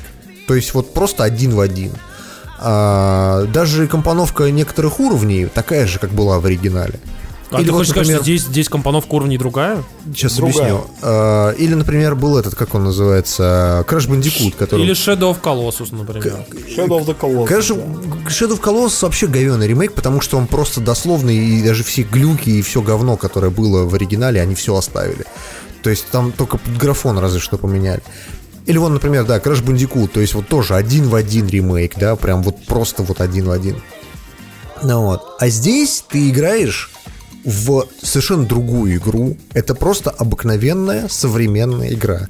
Это современный Resident Evil в котором сеттинг как бы вдохновлен, то есть он даже не один в один, он именно вдохновлен а, Resident Evil 2, который вот был в оригинале. Да, сюжет похож, но э, в некоторые моменты совершенно по-другому сделаны, по-другому поставлены, и вообще по-другому, в принципе, играются и по-другому подаются. И это реально очень клево, потому что ты играешь в него и думаешь, вот, вот такие ремейки я хочу. То есть я не хочу дословно ремейки, я хочу, чтобы мне рассказали о том, как в моем детстве было круто. Слушай, ну единственное, что... что я правильно понимаю, что это же игра сделанная, по сути, на новом движке, и по факту ты, ты вот Resident Evil 7 же был от первого лица, в отличие от прошлых всех резидентов, а здесь ты играешь в реально в новый резидент, ну, вот, но классически от третьего лица впервые со времен Resident Evil 6, который был говном ебучим. Ну, впервые это как бы ты больно громко говоришь, потому что игра тут от первого лица вышла только одна. Это ну, я имею в виду, что со времен Resident Evil 6, которым можно сказать, что его не было. Вот, ну окей, Resident Evil 5 его тоже все не очень долюбливает, но он в целом был норм. Ты не, не знаешь, короче, как э, все это в э, серии Resident Evil происходило. Просто было куча спин были всякие Revelations. Были Revelations, кстати, Да, причем... Говорят, причем, довольно... кстати, первый не очень, а второй типа хороший. Да, да они оба хорошие, просто они очень малобюджетные, и э, в, в этом их была проблема. Но седьмой Резидент вышел не так давно. Седьмой Резидент вышел всего два года назад. То есть какой был год? 2017? 17 в 17 он вышел. Вот. Нет, причем надо понимать, что это движок седьмого Resident Evil, то есть это тот же RE Engine, который они написали на замену MT Framework. Я не знаю, как на прошке, могу сказать, что на ПК игра выглядит ебанистически круто, она шикарно анимирована, она потрясающе детализована. И вот эта вот камерность Резидента мне что очень понравилось в ремейке, и что очень понравилось в седьмом Резиденте, что они правильно поймали вот в новом перезапуске серии, вообще для, для консолей как таковых новых. Они поймали камерность Resident Evil, это то, что делало игру охренительной. Когда Resident Evil, на мой взгляд, стал катиться в задницу. Когда они начали давить в масштабом, то есть да. увеличивать масштаб происходящего, повышать ставки, повышать, значит, накал, и это вылилось в абсолютно идиотский шестой Resident Evil – а здесь в седьмом они все откатили фактически к первой части. Один особняк, кусочек корабля и очень много саспенса. Также вторая часть, то есть ремейк второй части, все происходит в полицейском участке, еще паре локаций и перемычках, э, и перемычками, так, так, какие-то промежуточные атмосферные прогулочки. Но это работает шикарно, потому что, во-первых, разработчики офигенно играют тем пространством, которое есть. В игре несколько компаний, но несмотря на то, что они на 75% делят между собой те же локации, это все выглядит свежо, потому что разные механики задействуются. Во-вторых, эта камерность, она позволила просто ебанистически детально сделать саму игру.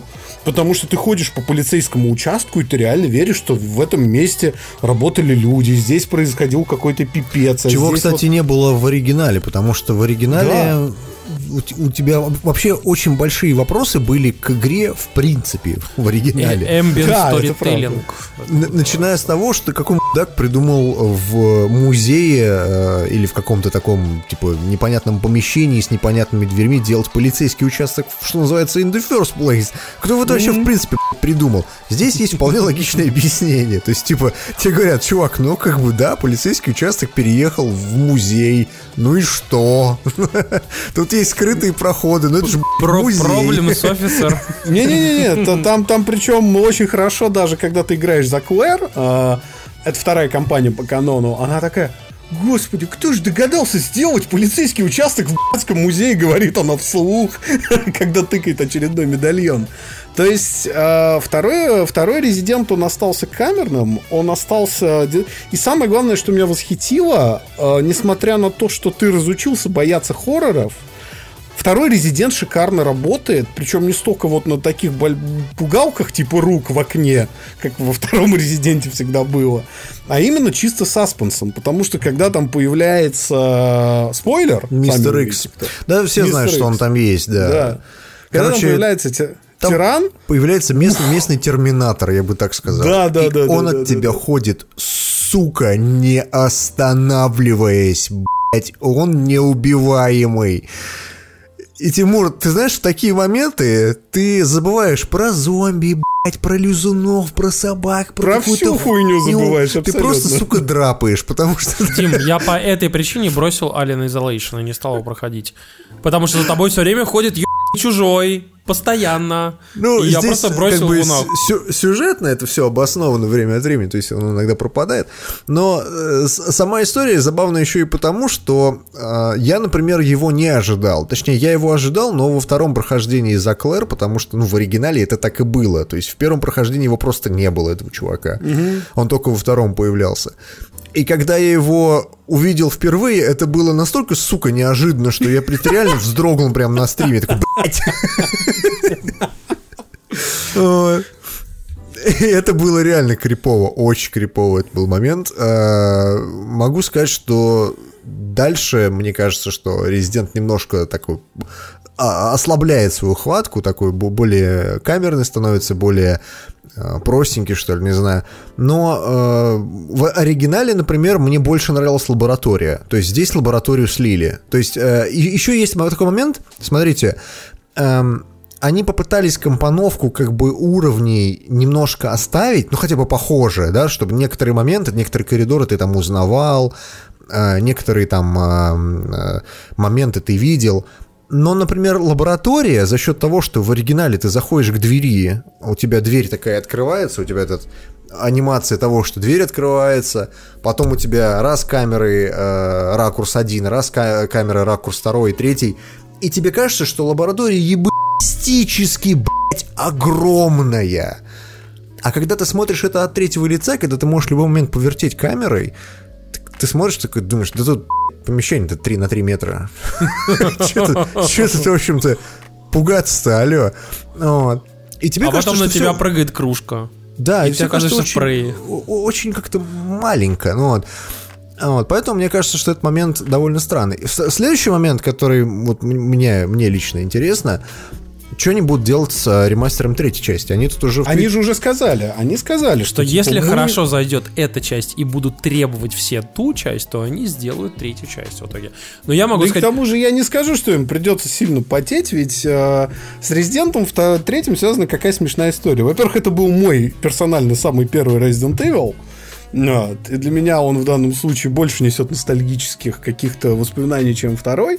Но я уже потом де-факто узнал одну интересную вещь, что вообще в третий Резидент планировали делать нормальным сиквелом, с другой камерой, с другим движком, э, с другими геймплейными механиками. И вот то, что стало Resident Evil 3, это на самом деле была, в общем-то, игра, э, которая как бы была дополнительная кампания к двойке, поэтому там с двойкой достаточно большое количество ассетов общее, в том числе куски локаций и так далее. А, но потом в определенный момент Capcom э, прикинули свое расписание производственное, решили, что ладно, это пускай будет полноценный триквел, все равно мы его уже почти доделали, мы там вписываемся, а та платформа, для которой они хотели выпустить э, настоящий триквел Резидента, как раз шла ко дну. Потому что Dreamcast ни хрена не продавался, и надо было игру переделывать под другие платформы. В итоге то, что должно было быть Resident Evil 3, стало код Вероника. А то, что является Resident Evil 3, это фактически очень большой DLC по современному ко второй части. Ну, подожди, Поэтому... в тот момент же никаких DLC не было. Я, кстати, могу сказать, что моя первая игра из Resident Evil, которую я реально серьезно поиграл, была как раз Resident Evil 3. А потом я поиграл в Dino Crisis.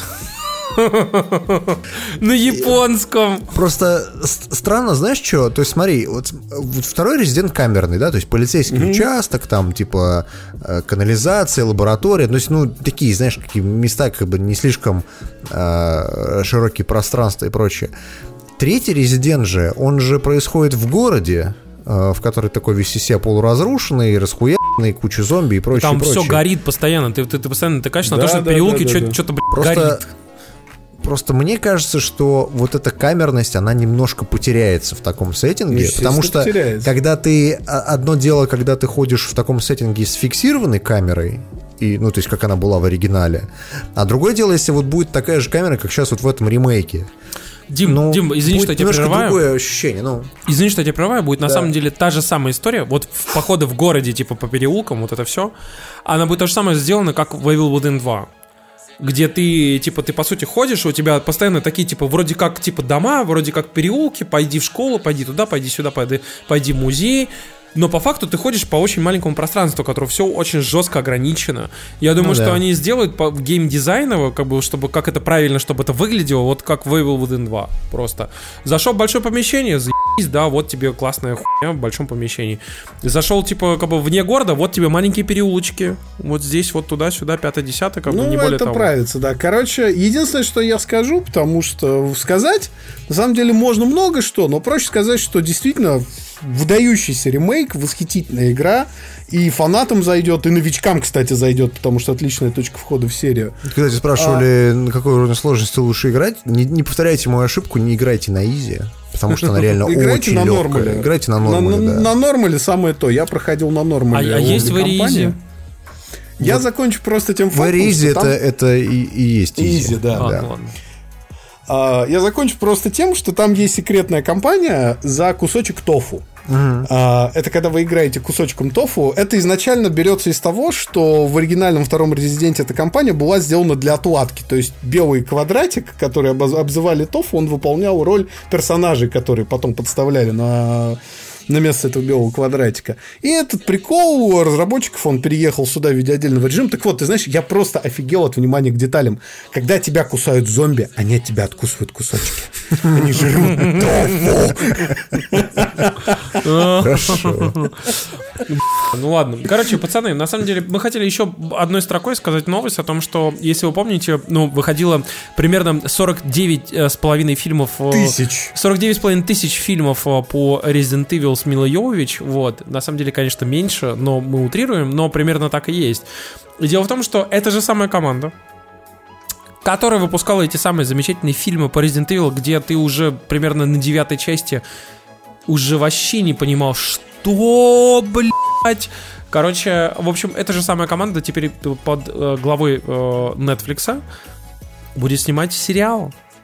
И Ты знаешь, это вот как э, полностью потерять, и- приобрести и полностью потерять интерес вот буквально в одном предложении. То есть тебе говорят, на Netflix ты такой, да, выйдет сериал, такой, да, по Resident Evil такой, да, а той же команды, что делала фильмы, такой, блядь. Это как той картинки, помнишь? Без это? Милы Йовович. Блядь. Примерно так. Ну, просто как бы, если честно, я думаю, что это будет полная ёба какая-то. Ну, в смысле, прям, если честно, еб... какая-то это будет, скорее всего. Как бы я, я, я не надеюсь ни на что, если они смогут переубедить. И знаете, вот если это и есть стратегия маркетинговая о том, что типа ты не надеешься ни на что, но это будет нормально, как бы, окей, хорошо. Но если это будет все-таки ничего, я ничего не потеряю, потому что я ничего не ожидаю от этой серии. Вообще. Ну, мы, мы ожидаем, что будет говно, я бы так назвал. Так, пацаны, а знаете, чего мы еще ожидаем, что не будет говно? Ну, да, давай, нет, давай честно говорить, давай честно говорить. Короче, пацаны, а на этом на этой неделе мы поиграли, кроме альфы, теперь уже в бету, почему, который почему-то назвали VIP-демо, да, а, игры под названием Ansem. И если в прошлый раз мы нарушили NDA, рассказав огромное количество деталей а, про альфу, как бы, то теперь мы можем ничего не нарушать и просто спокойно рассказать про а, бету, она же а, VIP-демо, а, Ansem, Она же альфа. да. И вы знаете, я могу сказать так, типа, я начну, что в этот раз в Ансами, во-первых, разрешили поиграть типа за всех четырех джавелинов, в отличие от первой части, в, в- в отличие от Альфа, где можно было поиграть только за одного из персонажей. Разрешили доступ к э, инвентарю, к скиллам, к куче-куче всяких вещей. Разрешили доступ к трем миссиям, э, к одному страйку, по сути. Вот. Я считаю, что это было довольно прикольно, но у игры просто пиздец какое количество технических сложностей. знаешь, Сейчас, когда мы- за месяц до ее выхода. Когда мы обсуждали в подкасте альфа-версию, мы делали огромную скидку на то, что это альфа-версия. И то, что, ну, как бы альфа — это обычно прям вот совсем-совсем-совсем старый билд, и э, люди тестировали там, ну, не- если не саму игру, то хотя бы как-то пытались там сервера тестировать и Базовые прочее. механики. Да, и то есть ну, ты понимаешь, по крайней мере, почему она, сука, называется альфой. Почему это, ну, давайте говорить по факту, наверное, скорее бета-версия, называется VIP-демо, я не знаю. И кто придумал из маркетологов Electronic Arts э, продавать, точнее даже отдавать бету э, предзаказавшим под видом демо-версии, это тоже довольно странный момент. Ну, то есть, как бы, зачем так делать? Вот. Но то, что бета глючила, это не сказать ничего, потому что эм, на трехчасовом стриме, который вы вот сейчас наблюдаете на видосе, у нас на ютубе он лежит, можете его посмотреть, игра вылетала раз, наверное, 10, если не 20, э, в синий экран на консоли, что как бы довольно странно, не находите? Бесконечные загрузки, постоянные какие-то вылеты, проблемы с матчмейкингом. и- Игра, вот знаешь, она изо всех сил старалась, чтобы нам не понравилось. Тем не менее, как- понравилось. в, в те, да, в те моменты, когда она работает, она реально клевая. То есть она такая заменитель Destiny, заменитель там Division, если вам Division не нравится. Вот. Такой типа Warframe на минималочках. Теперь уже можно и так говорить, да, Warframe на минималках. Вот. Она прикольная, в ней прикольно стрелять, она в ней прикольно летать, в ней даже, наверное, интересный сюжет. Но мы, правда, об этом не знаем, потому что в бета-версии было только две миссии и один такой большой Ну, там был, по данж. сути, один такой mission line, как бы, то есть там было ну, несколько миссий, которые были связаны в одну линию. И она была довольно прикольная, я могу сказать. Она такая в лучших традициях вот Mass Effect и Dragon Age. Там действительно интересная, необычная фигня происходила. Если... Барсик спишет в чате Warframe, но ты за него платишь. Слушайте, ну я, вы знаете, я хотел как бы немножко разбавить и сказать о том, что Несмотря на то, что игра работала как полный пиздец, потому что, типа, ну, типа, вы всегда же можете сказать, что это о, это альфа, это бета. Ты, ты знаешь, я, я вот такое ожидаю от, э, не знаю, тех же самых разработчиков Warframe. Ну, то есть можно понять, их не так много народу, они там не, не именитая студия, да, то есть они делают бесплатную игру, от них можно такого ожидать. Но, но от них почему-то такого не происходит.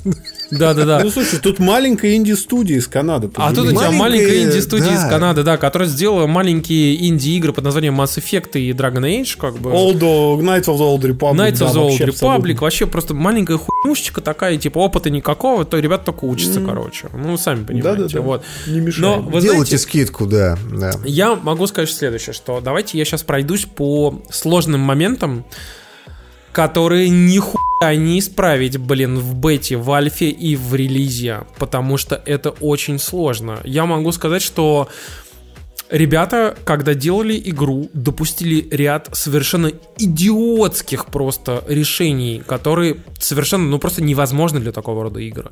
Например, очень хуй оружие. 90% оружия просто хуевое, им хуй стрелять. Ты вспомни, как в Destiny белые пушки стреляли. Нихуя, нихуя. Мы играли Ну, в на смысле 10 нихуя? левеле. У нас, была, у нас были пушки типа среднего левела, у нас были пушки 18 левела, там типа 15 левела. Это средний уровень. Я напоминаю, что в игре всего будет 30 левелов. Пушки стреляют хуево до того, до той поры, пока ты не даешь что-то, ну, что-то более-менее свое. Например, там, типа, миниган тебе нравится, или там, типа, снайперка, или Devastation снайперка, которая один Я патрон. могу типа, сказать, что мне дец как не нравилось э, даже стрелять до тех пор, пока я просто не взял и не поменял класс. Я поменял класс Джавелина, и я понял, что, например, штормом я летаю и хуй магии налево и направо, мне нахуй нужны пушки. Это одна из этих вещей, о которых все говорят, о том, что пушки являются филлером в этой игре. Да. Почти все все время играют одними способностями. Способностями. Способности у вас восстанавливаются раз в три быстрее, чем в Destiny. Намного быстрее. Почти все время вы херачите вашими способностями, а пушки, ну, вот, вот в эти, вот в эти с- 10, перебиться, 20, 30 да. секунд, пока у вас еще не восстановились ваши способности, вы стреляете пушками чуть-чуть.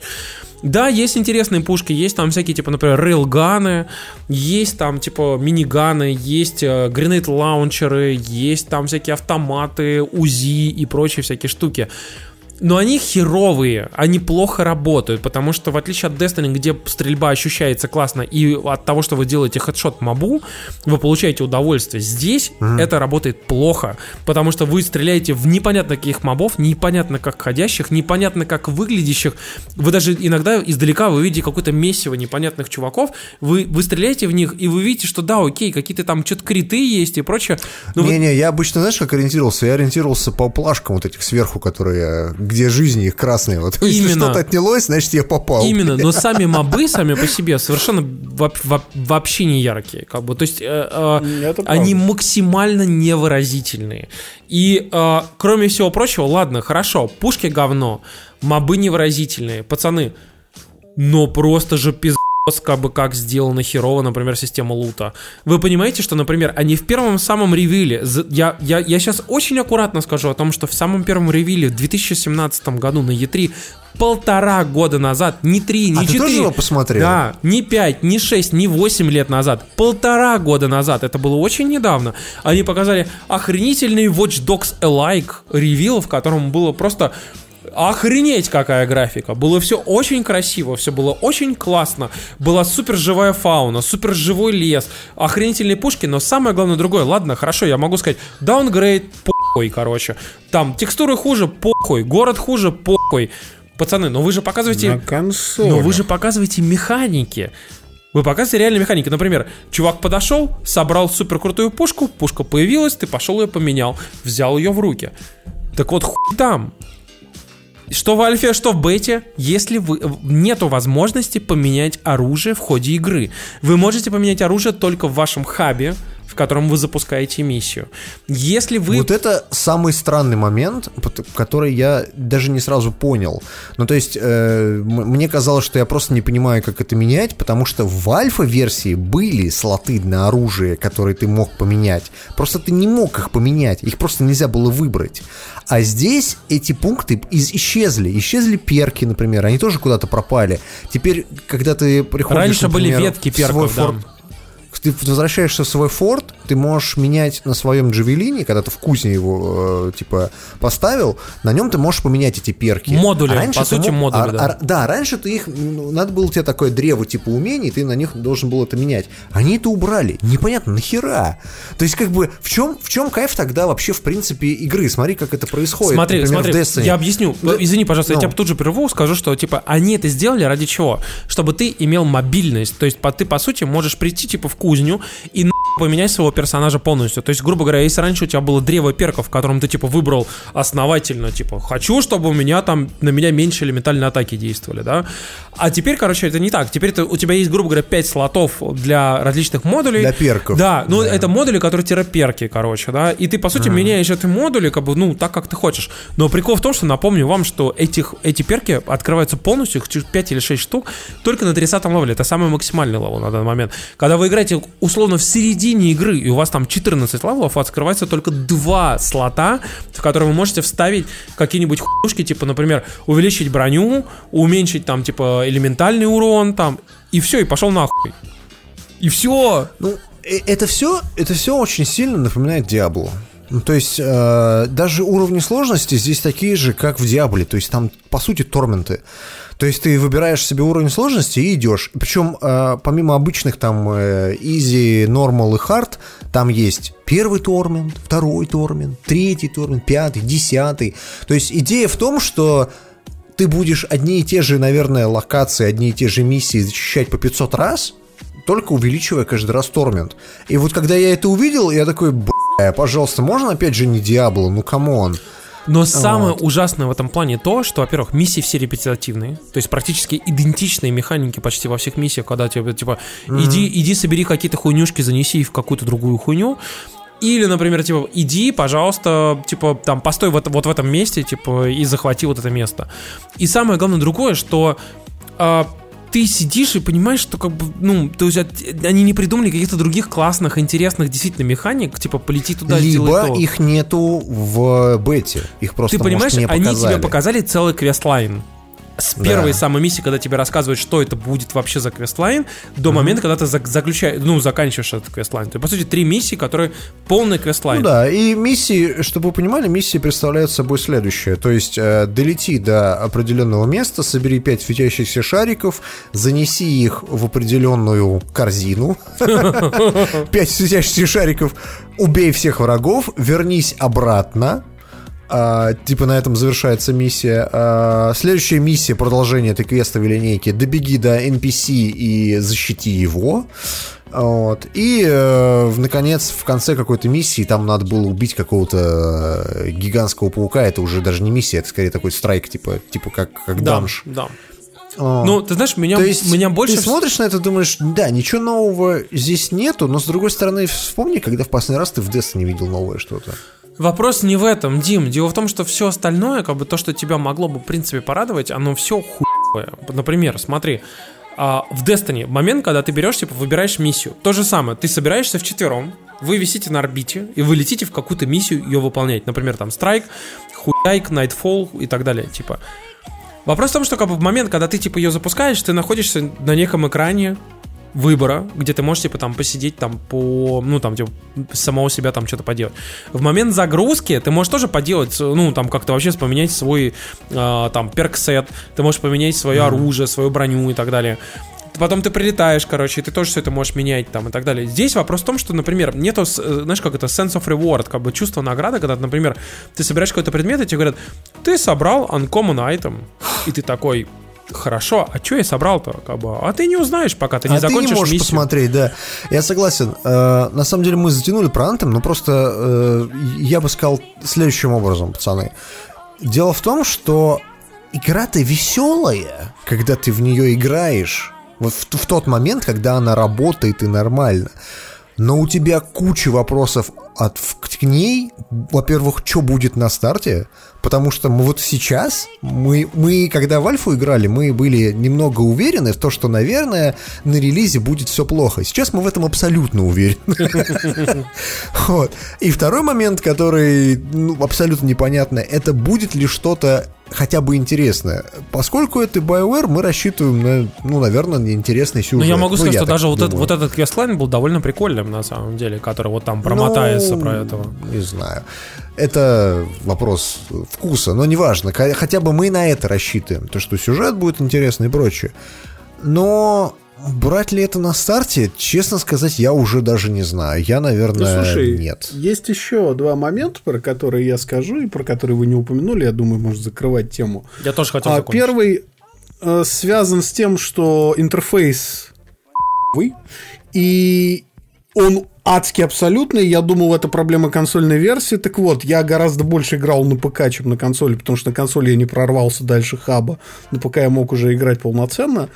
Э, Он и на ПК не работает абсолютно так же, как не работает на консолях. И это им надо будет перерисовывать просто целиком. Там сломана вся концепция интерфейса нахуй. А второй момент. Мне понравилась ПК-версия. Она у меня бегала просто прекрасно. Она шикарно выглядела, что я не могу о консольной версии сказать. И вот как раз тот ролик, который они показывали на E3, он, скорее всего, был снят на ПК билде, да? А еще один момент, который я хочу сказать. Если на консолях есть проблемы с э, какими-то моментами, связанными с э, FPS и так далее, то на ПК есть большая проблема с управлением, потому что если ты не подключаешь геймпад, ну, полеты превращаются в ад пизды. Просто они очень плохо оптимизированы под клавомышь, и это тоже то, над чем придется разработчикам поработать. Потому что, да, понятно, можно подключить геймпад и играть с геймпадом, но я думаю, пи- ПК ПК-публика, которая Моровин за 100 рублей в Джевеле покупала, к такому не привыкла. Слушайте, я хотел поэтому- продолжить мысль Макса и под конец сказать вот что, что, ребят, игра пи*** сырая. Она выйдет именно такой. И BioWare придется огромное количество вещей править. То есть настолько очевидных, ну то есть стопроцентно очевидных, которые реализованы в Division, в Destiny, везде. Например, историю с лутом, вот эту типа, которую, знаете, вы проходите вашу миссию, и у вас в конце миссии вам выдают ваш лут, который вы собрали за миссию, и вашу экспу. Я уверен, что ее поправят. Я уверен, что ее, ее сделают real-time овую, типа, вот ты собрал лут, он у тебя появится. Я уверен, что возможность редактировать э, как бы оружие, которое у тебя есть в слотах, я уверен, что тоже дадут тебе возможность править только так. Слоты, э, эти там скиллы, которые у тебя в слотах тоже, тоже дадут регулировать. Я уверен, большое количество вещей, они как в Battlefield, знаешь, когда типа берут и прямо просто game-changing истории какие-то тебя правят на там через месяц просто. Вот хорошее сравнение на самом деле с Battlefield, потому что у меня опять же вот эти Battlefield vibes, потому что Игра-то хорошая. ощущ- Адское ощущение, да, что вот мы берем хорошую игру, не доделываем ее, проваливаем маркетинговую кампанию, причем проваливаем ее оглушительно и с треском, знаешь, так, чтобы обосрался на весь интернет, что называется. А потом сидим и два месяца лихорадочно пытаемся поднять продажи. И это уже происходит, блядь, не во второй раз. Это происходит уже раз в десятый, наверное, за последние, там, не знаю, пару лет. Ну, то есть, вспомните Titanfall 2, а? Ну, как бы, come on. Тут, понимаешь, тут людям придется прям менять вещь, которая прям вообще в основе геймплея лежит. То есть, как бы прям совсем сильно менять. Когда у тебя, уров- когда у тебя просто sandbox лута работает вообще по-другому. Понимаешь, когда, когда ты... Когда... В свое время Банжи удалось поменять РНГ. А, Blizzard удалось поменять РНГ. Будем надеяться, что и BioWare удается пом- по- поменять РНГ, и лут будет нормально выпадать, и все будет замечательно и прекрасно. Но надеяться на это, я думаю, не Я стоит. все-таки как бы, Давайте надеюсь, дальше. то, что, если честно, мне игра как бы более-менее нравится. Если, если у нее получится хоть что-то поправить, я готов поиграть. Если честно, мне слишком понравился как бы, мир, мне слишком понравился как бы, весь сеттинг. И я очень надеюсь, что у них получится всю эту историю как-то вырулить. Вот и все. Да, да, аналогично. Кстати говоря, про вырулить историю и такие неудачные какие-то моменты, давайте переключимся с, с софта на э, железо. Э, Компания Nvidia, которая вся из себя такая ходила RTX on, RTX off весь четвертый квартал, э, сейчас будут публиковаться финансовые результаты вот буквально с 1 февраля. И вот буквально перед этим она анонсировала своим инвесторам, что не стоит ждать крутых результатов, потому что Ушедший квартал для компании был ударом под дых, криптовалютный пузырь взорвался, лопнул, потянулся за собой крутое пике акции корпорации, и из-за этого на складах залежалась куча видеокарточек предыдущего поколения всяких 1060, 1070. Карточки с технологией RTX не стали хитом. Интересно, почему? Не потому, что ли они стоили тысячу сраных долларов. Слушай, а вообще, Да. вот скажи мне, э, с точки зрения именно стоимости видеокарт, это было дороже, чем обычно или нет? Это было очень дорого. Ну, со- вот, сколько вот смотри, моя стоит? видюха стоила 800 баксов, да, вот 1080. А это стоило Она тысячу, типа, да? 1200. А, то есть даже, даже, даже на порядок. Да, и абсолютно вся линейка Nvidia вот в итоге настолько на 30 на 40 процентов дороже новая, чем предыдущая. При этом большинство вот этих красот RTX геймер, купивший 2080, не увидит. Поскольку нативный 4К гейминг, но для большинства геймеров он не нужен. Подавляющее большинство людей сидит на 1080p мониторах, о чем нам говорит Steam Hardware э, сервер каждый раз. Э, Говоря про RTX, он есть в двух с половиной играх, и в тех играх, что он есть, он реализован достаточно говенно. И так далее, и так далее, и так далее. В общем, у Nvidia полная задница, они вынуждены списать полмиллиарда денег э, в убытке, ну не в убытке, они снизили прогнозы по выручке, но самое в этой истории интересное, даже не то, что геймерские видеокарты плохо продаются или лопнул криптовалютный пузырь, о чем мы знали давно, у Nvidia снили- снизились продажи видеокарт для дата-центров. На, Подожди, и вот это уже интересный а, что, а момент. что они вместо них-то берут? Ну, я так понимаю, во-первых, сейчас у AMD появились специализованные Ну, решения. подожди, для они появились дата-центров, которые- только-только. Как бы я сомневаюсь, что за год они могли их взять типа в большом А количестве. второй момент, ну, просто, опять же, э, нового железа не появилось, а со старого какой резон обновляться, согласись, вот, вот просто каждый год покупать одно и то же, зачем? М. Вот. И у Nvidia есть вот этот момент стагнации, потому что их новые технологии, они оверпрайснуты, и по большому счету бизнесу тому же они не нужны, а для игроков это слишком дорого. И, в общем, интересный будет 19 год, потому что, во-первых, я надеюсь, что все-таки а, Radeon вытащит голову из задницы и что-то сделает. А во-вторых, это и самой Nvidia небольшой такой реалити-чек, что не надо борзеть с ценами, и видеокарты не и тысячу долларов ну, они не очень хорошо будут идти за такие деньги, грубо говоря. Я так понимаю, что это все связано с тем, что как бы на самом-то деле а, еще и обновляться не особо сильно имеет смысл, особенно если у тебя есть какой-нибудь условный 1080 там или 1070. Конечно, конечно. Конечно, вот у нас Димки десятое поколение видеокарт. У него 1070, у меня 1080 Ti. Мы прироста в производительности не увидим, потому что мы не играем на 4К мониторах. У нас Full HD моники. Угу. Нам вообще до лампочки. Какие-то вы а прям, RT... ребят, не козырные пацаны. А RTX, а RTX пресловутый есть только в пятом Battlefield, и он там говно. Понимаешь? И в этом вся проблема. То есть э, смысл, роняя кал, бежать за видюхой никакого нет. Вот вся история. А зачем еще, кстати, не спешат э, бежать в магазин? Так это за одной такой интересной консолью. Это не Nintendo Switch, не PlayStation 4. Наш э, товарищ, который, кстати, был у нас в подкасте, игровой аналитик Дэниел Ахмат, который известен в Твиттере как Жуги X, э, на неделе опубликовал интересную прикидочную статистику, по которой заявил, что в мире было продано около 41 миллиона Xbox One. И таким образом, кстати, получается, что разрыв между PlayStation 4 и Xbox One стал больше, чем 2 к 1. А, То вот есть... вопрос, а что так мало-то? Ну, ну смотри, есть, как бы я, я скажу про, так, про... подожди, во-первых, ну. во-первых, PlayStation было продано в декабре, в декабре 91,6 миллионов. То есть, практи... ну, ну, я думаю, сейчас уже там 92 миллиона, условно. Ну, в два раза да. больше. Боль, да. Более чем в два раза. Больше, чем в два. Да. То есть, уже, уже больше, чем в два раза. Смысл в том, что, как бы, Xbox же все время, типа, был вот на этом самом замечательном соотношении 2 к 1. И, типа, все условно считали, что вот продали 90 миллионов там PlayStation, значит, это, типа, 45 миллионов Xbox. Оказалось, что нет, оказалось, что меньше. Не 45. И вопрос вот в чем, что Xbox нахуй никому не нужны. Вот так вот просто, а, ножом Это ваше профессиональное мнение? Говорит, да, вы знаете, я знаю, что считаю, что и Xbox нахуй Спасибо, спасибо, Дэниел, спасибо, что пришли к нам в подкаст. Спасибо большое, Дэниел. Зовите, обращайтесь. Я готов всегда сказать, что Xbox нахуй никому не нужен.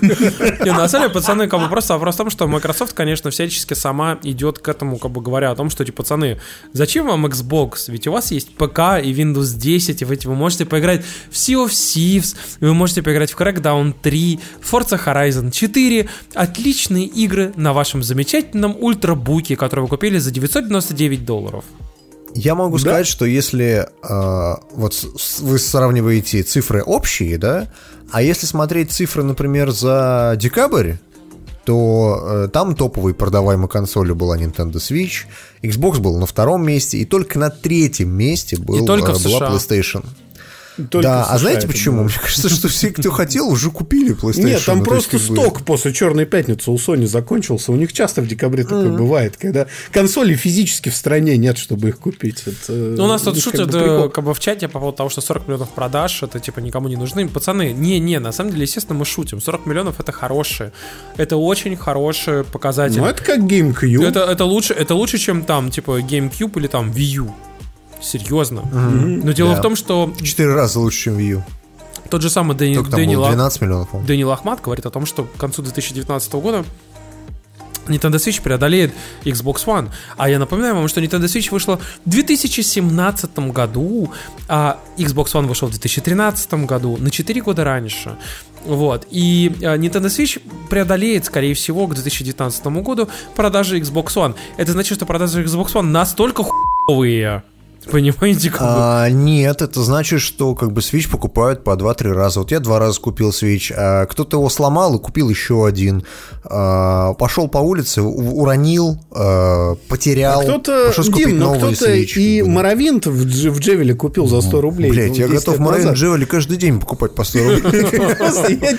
Я тебе говорю про то, что тут еще есть один интересный факт, давайте не стопориться в хардварных продажах. Доля цифровых продаж Xbox One в США является самой высокой среди всех консолей. Диски эти нахер никому не нужны на Xbox. Ну, вообще-то вот это крутая история. Это значит, что, во-первых, скорее всего, у них классные скидки, а во-вторых, я думаю, я не, я не удивлюсь, если в долях цифровых продаж аккуратно затесалась а, абонентская плата за Game Pass. Вот. Слушайте, Game Pass клевая штука, блин. Вот это единственная, единственная фишка, а, ради которой я бы взял Xbox. Потому что ты покупаешь Game Pass, И у тебя куча сколько говна. там? За 500 рублей ты можешь играть в Куча кучу говна, говна. в да, ку- Но там же не только говно, там же есть и хорошие Нет, там в игры. основном говно. Там в основном говно, Димка. У меня тебя плохие новости, я изучал. Вы, А Нет, я не верю вам, вы, вы врете все, наговариваете. Я, пойду, и посмотрю, на самом деле. Вот забери, вот забери у Тимурки Xbox. Ты не забывай, что ты пошел и на специальные распродажи для русских бедных людей накупил там огромное количество игр. Во все ли ты из них поиграл? Следующий вопрос. Особ- Осо- Особенно Shadow of Mordor. Как тебе прошел? Нормас? Я, да? кстати, тут недавно, недавно э, Макс мне подарил на э, компьютере Shadow На of 8 Mordor. марта. Да, да, да, Shadow да, of да. А, Shadow of War, да, пардон. Ну, я его скачал, а он весит что-то гигов, наверное, 80 или 90. Ну, короче, Да он очень, дохуя, да? очень весит. Ну, вот. Запустил, побегал и удалил. Я считаю, Лучшая что это, что это просто отличная игра. Ну, то есть, я ничего не могу сказать про нее плохого. Она вроде нормальная, но она просто не моя. Ну, то есть, как бы, нахер она нужна, я не понимаю. И вот смотрю на игры, которые в Xbox Game Pass. Рекорд, Дима, сказать, что- рекорд охуительный. 90% случаев э, у тебя будет вот это любопытство первое, знаешь, когда тебе интересно, а про что же игра Рекорд? Никогда в жизни не играл. Дай-ка я ее запущу и посмотрю на нее. Или там Супер Лаки Тейл, такая охуительная игра про лисенка. Сейчас я позазырю. Заходишь, смотришь, и как бы после второго раза ты просто, ну, в них не... Дим, это, я точно так же на распродаже Microsoft за 900 рублей купил половину Microsoft Store. И ни во что не Я играю. реально ни во что ни из этого не играл. Вообще. Я, я, я, я реально, я запустил Forza Horizon 4, поиграл полчаса, выключил и не играл вообще ни во что. Ну, кстати, я могу сказать, что я на компьютере довольно часто играю в Forza. Мне Forza очень нравится, именно который Horizon, в отличие от моторспорта. Но э, я не смотрел Xbox Game, Game Pass, и я уверен, что и вы тоже его не смотрели, вы просто наговариваете. Наверняка там есть и хорошие игры. Я просто к, друг- к другому. То, что смотри, у Origin есть свой Pass, у Microsoft есть свой Pass. Скорее всего, и у Ubisoft скоро у появится, Sony потому есть что свой об этом Game слухи ходили. Nintendo, вот этот. У Sony ебучий PlayStation Now, это говно, а не Game Да почему? Ну там нормальные игры. как Ну потому что, потому что он работает не везде. Потому Он, что кстати, в Европе э, запустился что-то в восьми странах на этой неделе, если что. На секундочку. Да, но не в России. Ну, в России. Слушайте, вы Россия дол- это долго разговариваете про, про Xbox. Такое ощущение, что Димки Фил Спенсер занес. Э, Я вам могу я сказать, пытаюсь что аргументировать, что вот Несмотря если... на то, Да. что продажи Xbox не сильно выдающиеся, в целом американский рынок на самом деле в этом году показал абсолютно огненные результаты. Астрономические результаты просто. Астрономический игровой, игровой рынок это железо плюс софт плюс мобилки заработал только в Штатах 44 миллиарда долларов. Для сравнения, у кино, у всего бокс-офиса американского в рекордный год 12 миллиардов. То есть в 4 раза практически игры натянули кинематограф. Если что, И- чтобы вы понимали, что игры для детей, а кино для всех людей. Да, для взрослых состоявших Могу людей, сказать, что да. это связано все-таки с э, хорошим годом под э, эксклюзивы и вообще, в принципе, это хорошие игры. Например, тот же самый Чек-паук или тот же самый God of War наверняка принесли где-нибудь половину от этой суммы, а оставшуюся часть забрали Call of Duty и Red Dead Redemption 2. 100%. Да, еще ты про Нинку забываешь. Отличные продажи свеча, Nintendo потому что вырос на да. 18 Да, а, процентов. И игровая индустрия сейчас стабильно опережает музыку, кино и даже всякое ТВ и вот сервисы. Причем с достаточно серьезным отрывом. Дэниел Ахмат, опять же, у себя в Твиттере публиковал очень любопытную картинку, где уже глобальная картинка была представлена, а не американская, где видеоигры среди всех развлечений стояли на первом месте и с таким, знаешь, отрывом в 35% от ТВ-лицензирования. Но он которое правильно пишет, что это связано с. Fortnite, чуваки. Блин, Макс, Fortnite. Что в этом плохого? Макс, а я- Самый а- популярный фильм тоже не зеленая книга. А ведь я реально хотел А. начать как бы следующую тему с «А знаете, кто еще обосрался?» А, а у нас ведь никто не обосрался, блин. Ну ладно. Пацаны, так и знаете, кто еще обосрался? Давай, давай, давай. Короче, пацаны, обосралась внезапно. Я понимаю, что нельзя говорить, потому что сейчас внезапно мы окажемся врагами народа. Бля. Просто нас, нас Сейчас расстреляют. будет тяжело. Сейчас просто Давай, из мортиры расстреляют нас, знаете, вот так вот, типа, пацаны. Ну, Nintendo обосралась. да ну, не могла. Не- я понимаю, что не могла, но...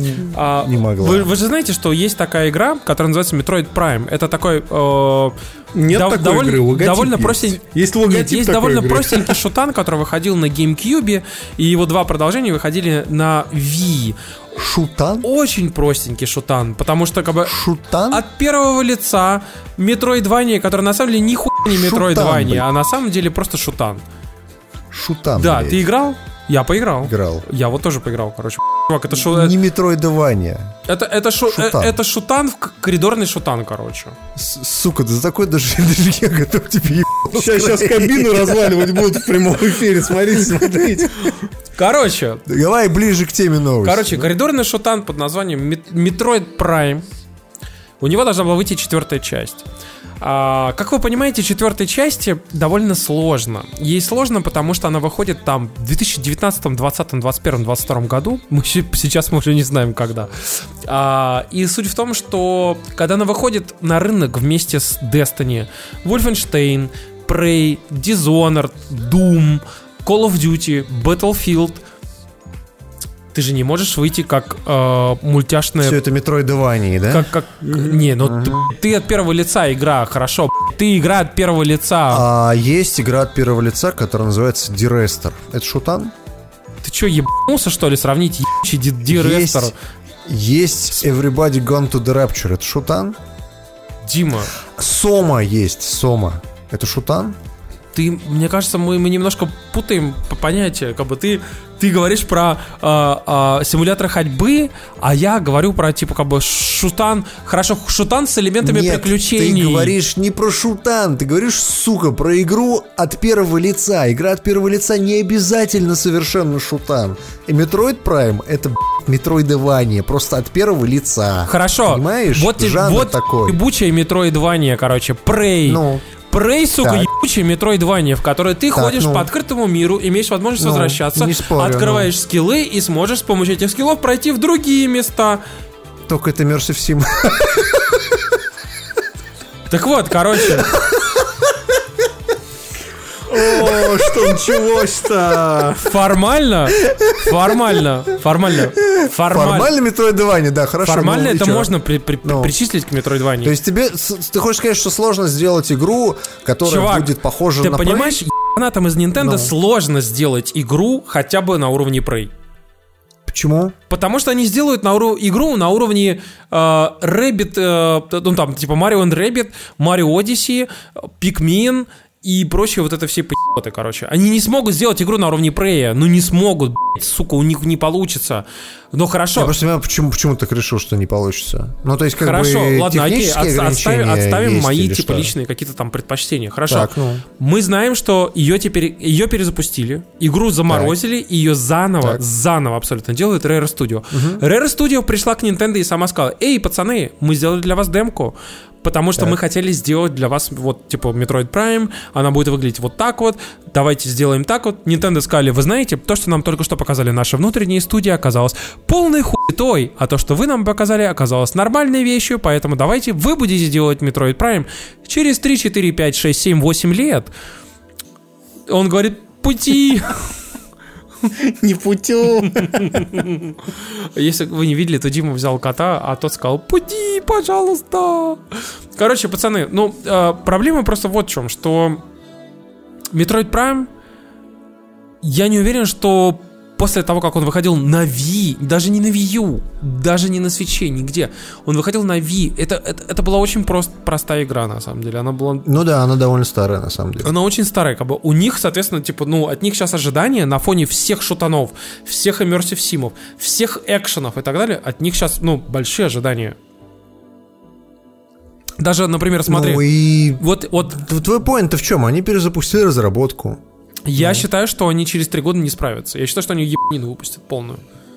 Я Или вообще считаю, ничего не выпустят. что произойдет такая же херня, какая произошла с Зельдой во времена Wii U.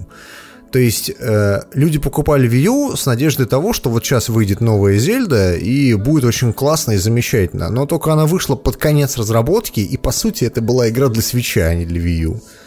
Ну, то есть, как бы она такая, типа, порт между-между. Вот то же самое будет с Метроидом. То есть, Метроид тоже все очень ждут на Switch сейчас, но выйдет он под конец его жизненного цикла, там, через 2-3 года. И, э, наверное, он получится хорошей игрой, может быть и не хорошей, мы не знаем, но посмотрим.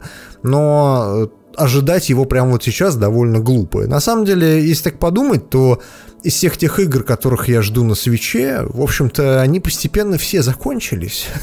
То есть, как бы, я даже не знаю, что еще вот пожелать, ну, то есть, чтобы вышло на свече. Fire Emblem, мне срать по на JRPG. Какой-нибудь там, я не знаю, что, что, что еще может выйти? Luigi Mansion какой-нибудь, блядь, с 3DS портированный? Нет, Выйдет, не надо. конечно. И ты купишь. Скачаешь. Ну, в общем, Хотя вся, бы. вся эта, вся эта история, она сведется к тому, что, говорю, вот нету какого-то хайпа, который, знаешь, там... Хорошо, ладно, Animal Crossing, да, ну, теоретически, наверное, будет очень популярен на Switch е. Мне тоже как-то мимо. То есть вот я смотрю и я понимаю, что для хардкорного игрока что-то как-то маловато всего на Switch е. Где, где мой Metroid, суки? Кадили Metroid, верните Metroid обратно. Я больше всего удивился, когда на ResetEra появился пост о том, что я продаю свой Switch, потому что единственная игра, которую я ждал, выйдет через три года. И мне больше ничего не нужно от Switch а, посмотрите сами. И там такие люди сидят и говорят, ну это твое решение, конечно, да, в ближайшее время, скорее всего, ничего такого супер крутого не выйдет, но ты же понимаешь, что сейчас на самом деле выйдет большое количество классных ремастеров. И там чувак такой, блядь, вы, вы чего, блядь? Я хотел в Metroid Prime. Где мой Metroid Prime? И самое главное другое, пацаны, ребят, ну серьезно, ну там Animal Crossing, вот Дима сейчас правильно сказал. А что еще-то? Потому что с third довольно плохо. Я, например, до сих пор, я очень много раз говорил об этом там, типа, в авторчате, там, в Твиттере, о том, о том, что где мои ремастеры игр э, с там эпохи Xbox 360, которые сейчас довольно просто выпустить на свече. Где мои условные, о, не Bayonetta 1, Ну, это же Bayonetta third 2, party. который... То есть это... Да подожди, Bayonetta 1, Bayonetta 2 там выпустили и так далее. Типа выпустили Dark Souls там, выпустили еще кучу других игр. Где мои там, типа, Mass Effect Trilogy? Где мои Bios- Bioshock Trilogy? Где мои Arkham, Batman Arkham Trilogy? Где мои, э, там, Ezio Collection, короче? Ну, ну, Ну вот Assassin's Creed, говорят, сейчас выйдет. вы, нет, нет, выйдут только две игры. Выйдет э, Assassin's Creed э, Liberation. Три Liberation, да. Подожди, не три, по-моему, Liberation еще что-то. Три, три, третья часть Да. и Liberation. Они будут называться Liberation Collection. Вот. И будут связаны вместе. И это сделано связано с тем, потому что тройку сейчас делают на HD консоли, в том числе она в рамках э, сезонного пропуска Odyssey будет доступна. А, слушайте, мы, блин, как-то совсем зарылись в эту тему. Давайте я переключу вас есть на мы еще один единственную вещь момент, про Nintendo хотели сказать, да. Вот, да, я вот последнюю я, штуку, что к ней- к ней тут, веду. короче, директор Nintendo в своем интервью в японским СМИ сказал о том, что, вы знаете, пацаны, Nintendo, э, Switch так хорошо продается, идеально продается, продается, пацаны. Вы говорите, а как там прайскат? Он говорит, какой прайскат? Вы чё? Идеально продается. Знаешь, такой га- газету такой свернутый, Бока Гайдзин.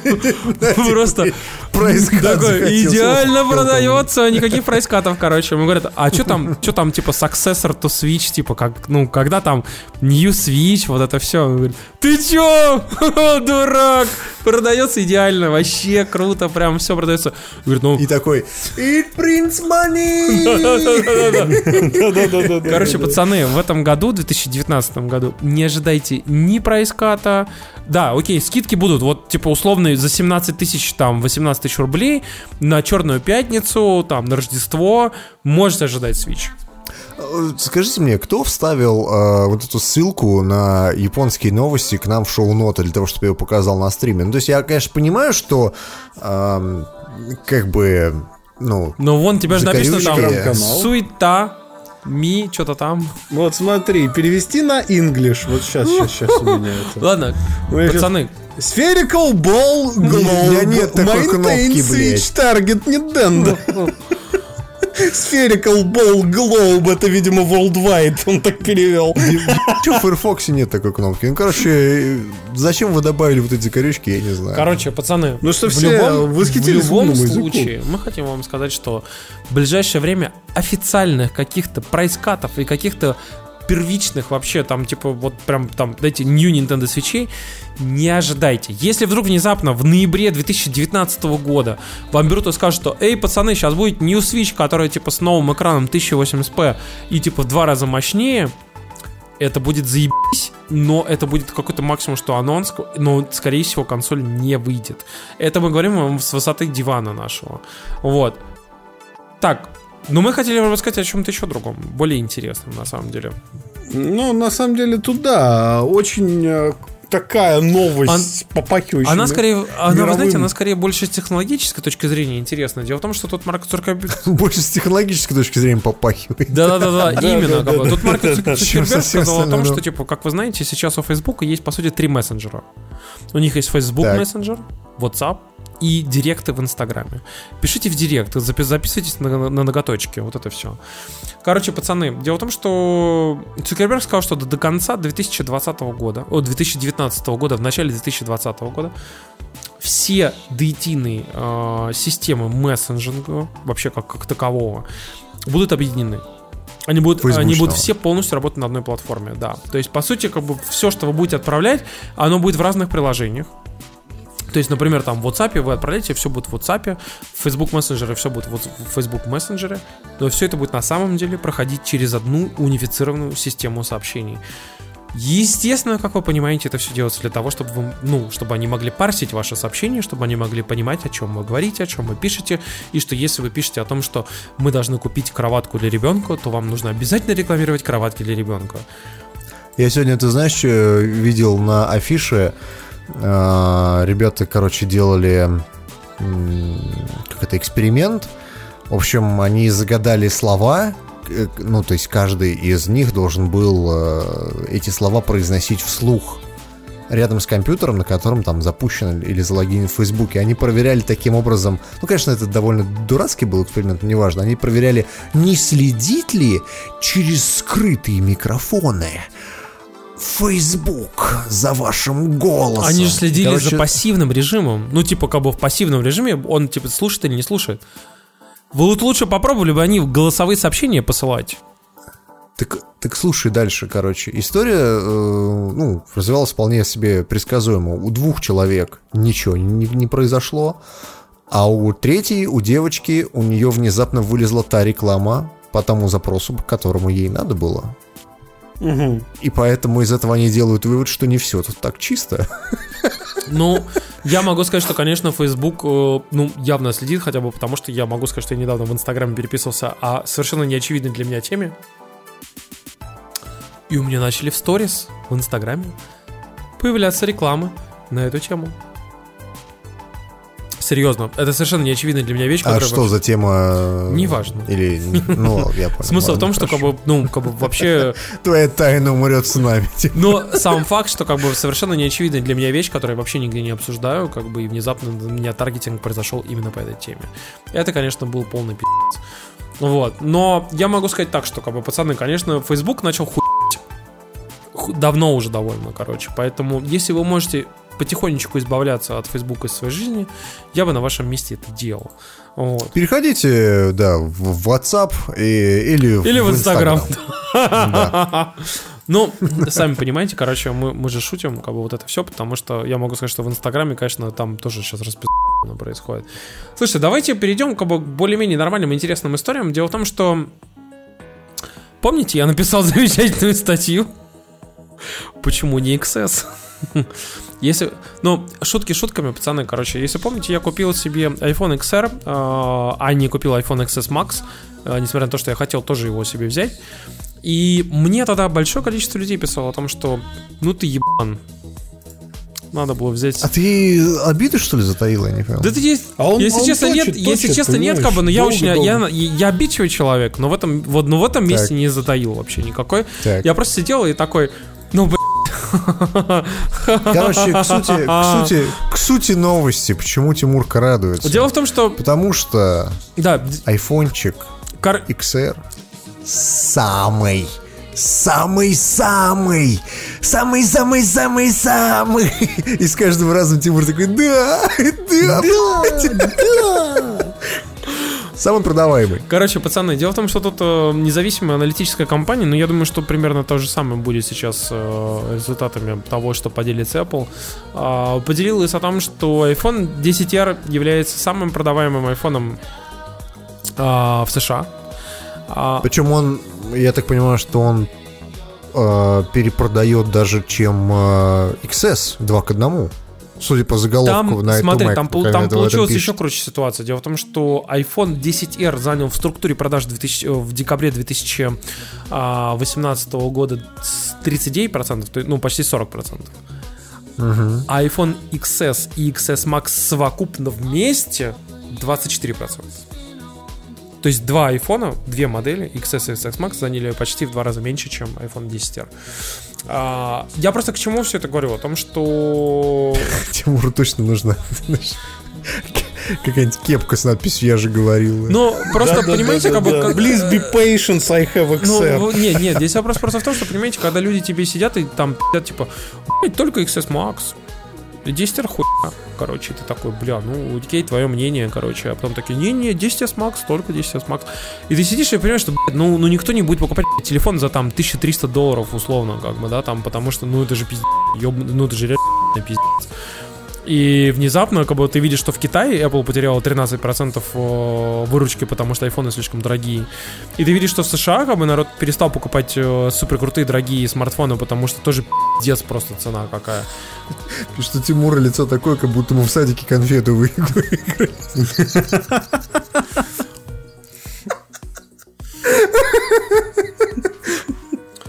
Я сейчас... Но он любит оказ- оказываться прав, да, у него бывает это. Я просто хотел сказать... Прости мы ему эту маленькую Я шалость. просто хотел сказать о том, что, ребят, ну на самом деле действительно а, Apple в этот раз, ну явно сама себя переиграла, потому что, конечно, вот эти адовейшие цены, которые они установили, типа на э, свои телефоны, которые при этом не то чтобы они являются там какие-то абсолютно крутыми, там или у них какие-то там просто супер превосходящие какие-то функции, это не так.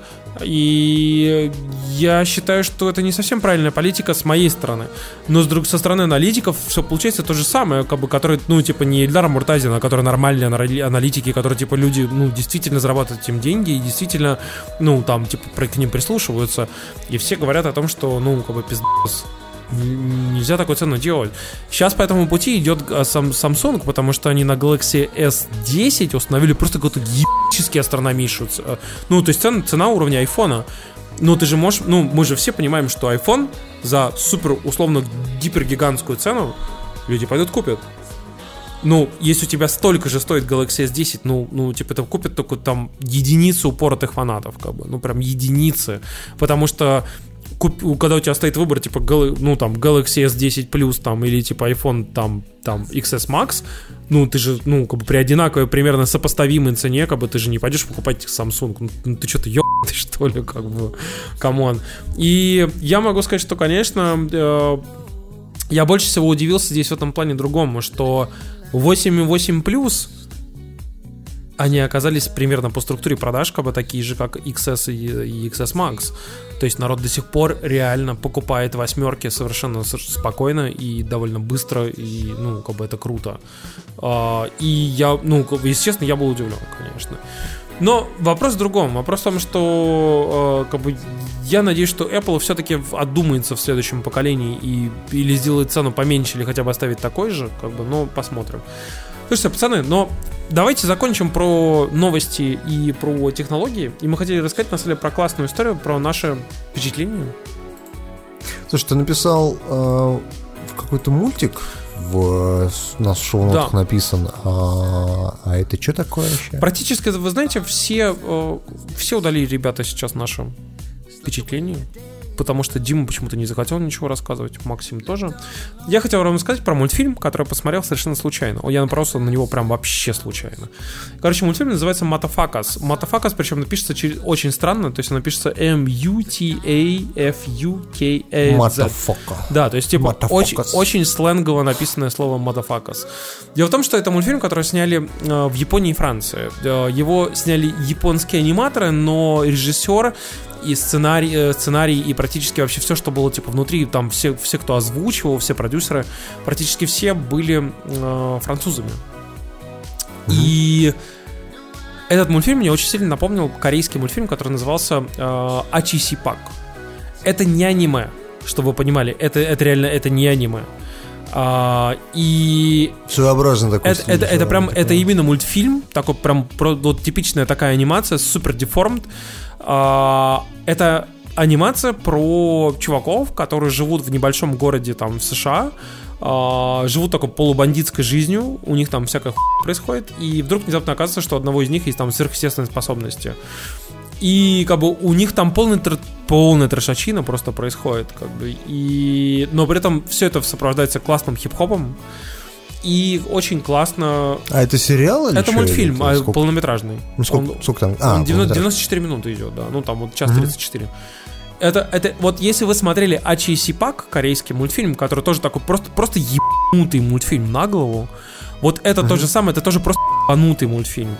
Это вы просто можете прийти, посмотреть и просто охренеть от того, какая еба происходит на экране, потому что в этот момент вы просто не понимаете, что, что, чего, почему, потому что в этот момент смешались менталитеты японцев и французов. Вот это, знаете, условное такое, так типа а такси, помноженное на аниме. Как бы, и у тебя просто полная еба на экране происходит. Это такой, что? Но он реально довольно классный. Он классно нарисован, веселый, забавный и интересный. Как бы, поэтому М, 2017 года, кстати. недавно. он вышел совсем недавно. Не очень Да, старый. как да. бы мы напишем в шоу-ноутах, он называется M-U-T-A-F-U-K-A-Z, Motherfuckers. А, Посмотрите, как бы это действительно просто классный расслабонный мультфильм, чтобы просто вот проследить, что происходит на экране полная хуйня, но это довольно весело. Но у нас тут на самом деле наша постоянная рубрика со статьями, где мы рассказываем про всякие интересные статьи, которые мы нашли на неделе. Так вышло, что все три сайта ДТФ. Давайте, кто первый? Давайте я. А, Первая статья а, называется «Нуарный блюз» 2019 года. «Бегущим по лезвию».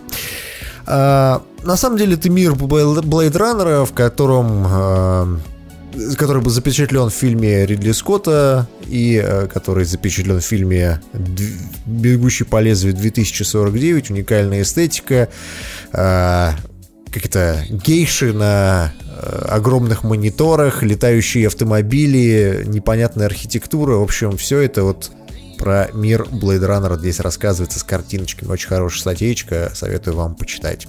Такие дела. Да.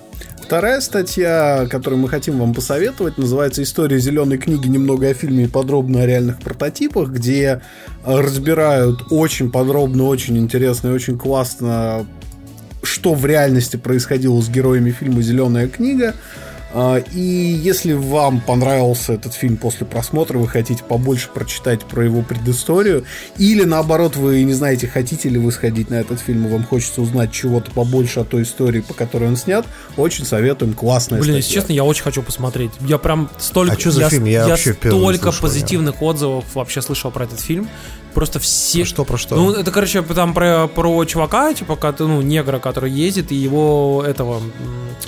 И его, его шофера, да. водителя белого, да, и они там знакомятся между собой, проникаются взаимным уважением. Короче, если ты смотрел один плюс один, это такая американская... Ну, короче, там типа бытовой расизм, но типа который весь из себя изживает прямо по ходу фильма. И Ну, это на, на основе на да, реальных да, событиях? На- да, на да, реальных на событиях. реальных А, событиях. понятно. И реально, я вот я очень хочу посмотреть, Так. ему же там кучу Оскаров номинировали, как бы, поэтому типа прям интересно. Слушай, ну третья новость. Так, третья. Третья новость, которую мы хотели рассказать, это по поводу писателей. Дело в том, что большое количество писателей, включая и фантастических, детективных и просто там типа всяких экшеновых и так далее, писали в свое время под различными псевдонимами, когда они не хотели, чтобы люди знали что они это, собственно, они. И дело в том, что... Ой, я тут, кстати, знаешь что, э, статья называется «Кто вы, мистер Бахман?» Я вспомнил, кто такой мистер Бахман. И как я читал его замечательный роман, по-моему, «Темная половина», э, как-то так назывался. Я все думаю, господи, какой же дегенерат мог эту хуйню написать? Оказалось, да? Оказалось, что Стивен- писатель. Оказалось, что это Стивен Кинг, да, это было вот примерно Ну вот, короче, в этой статье расписываются наиболее интересные, так скажем, примеры а, очень известных авторов, которые пошли и внезапно написали различные романы или там детективы или еще что-нибудь в этом роде под псевдонимами и почему они это сделали, то есть какую реально не причину преследовали. Кто-то там, типа, просто не хотел писать то, что он обычно пишет, кто-то хотел, ну, там, типа, писать а, какую-нибудь полную ёбу и хуйту, как бы, но, типа, ему не давали под его именем и так далее. Вот, поэтому... В общем-то, почитайте, потому что там реально интересные примеры, и, возможно, вам захочется почитать эти самые рассказы, которые написали люди под другими именами. Вот и все. Замечательный пример, а я знаете, что вспомнил? А, как мне кто-то скинул ссылку на статью Голковского, где он а, доказывал то, что а, 12 стульев а, напи- написали не Ильф с Петровым, а Набоков. И то есть, то есть как Но бы... мы же этого не причем- знаем. Причем там хорошо, прям, знаешь, прям с примерами, со всей ерундой. Я даже тогда задумался, думаю, «Б***ь, а если бы ж было на самом деле правдом, хер бы мы догадались, вот серьезно. У нас тут хорошо, пишут в Ну чате. Бахман Пельменев. Да. Известный туркменский Слушайте, по- писатель. ну, за статьями мы закончили. Мы хотели в первую очередь, конечно, когда заканчиваем подкаст, поблагодарить наших патронов, потому что... 130 выпуск, круглая дата, вот это все, пацаны. А представляете, что будет на 150 выпуске? На 150-м я просто, просто не приду.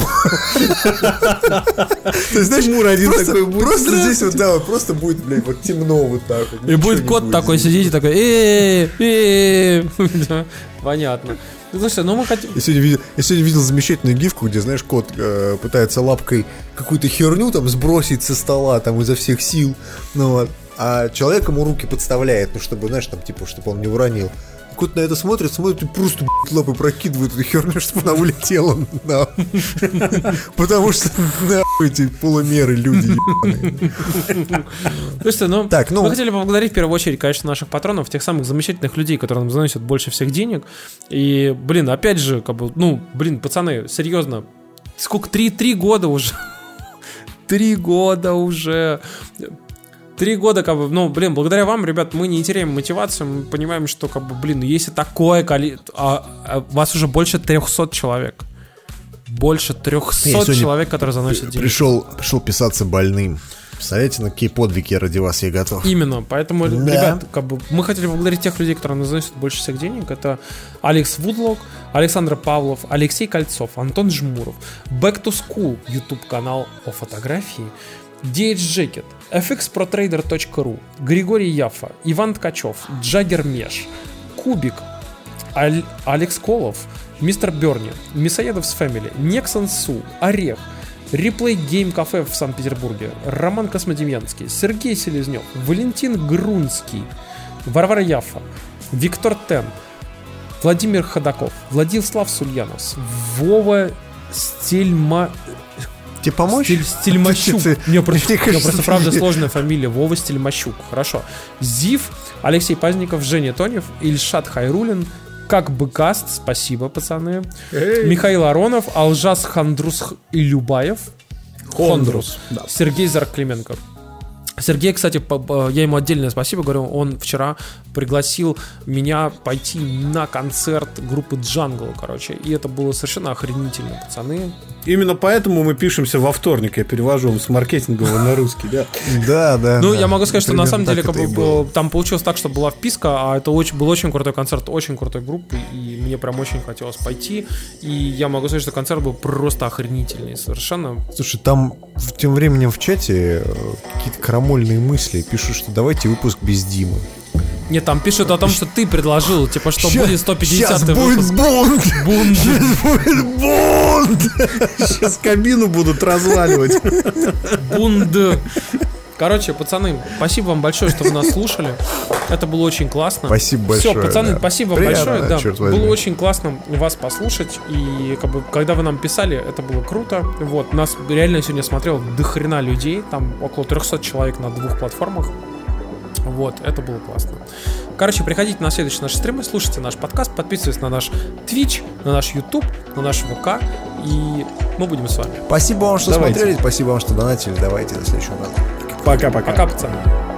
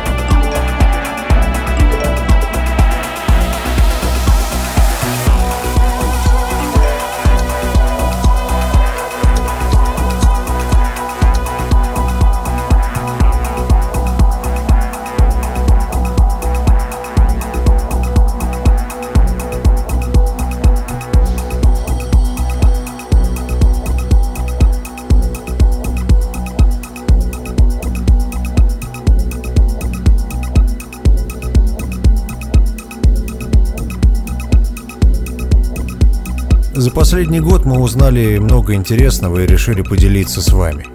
За период с 1940-х по 70-е в США от ядерных испытаний и экспериментов погибло больше американцев, чем японцев в ходе бомбардировки Хиросимы и Нагасаки. В Уганде половина населения имеет возраст меньше 15 лет. В апреле 2018 команда из Национального Тайваньского университета создала бота в Инстаграме на основе нейросети, который спокойно комментировал фотографии пользователей соцсети на основании контента, изображенного на картинке. «Ой, Синди, у тебя такие классные туфли!»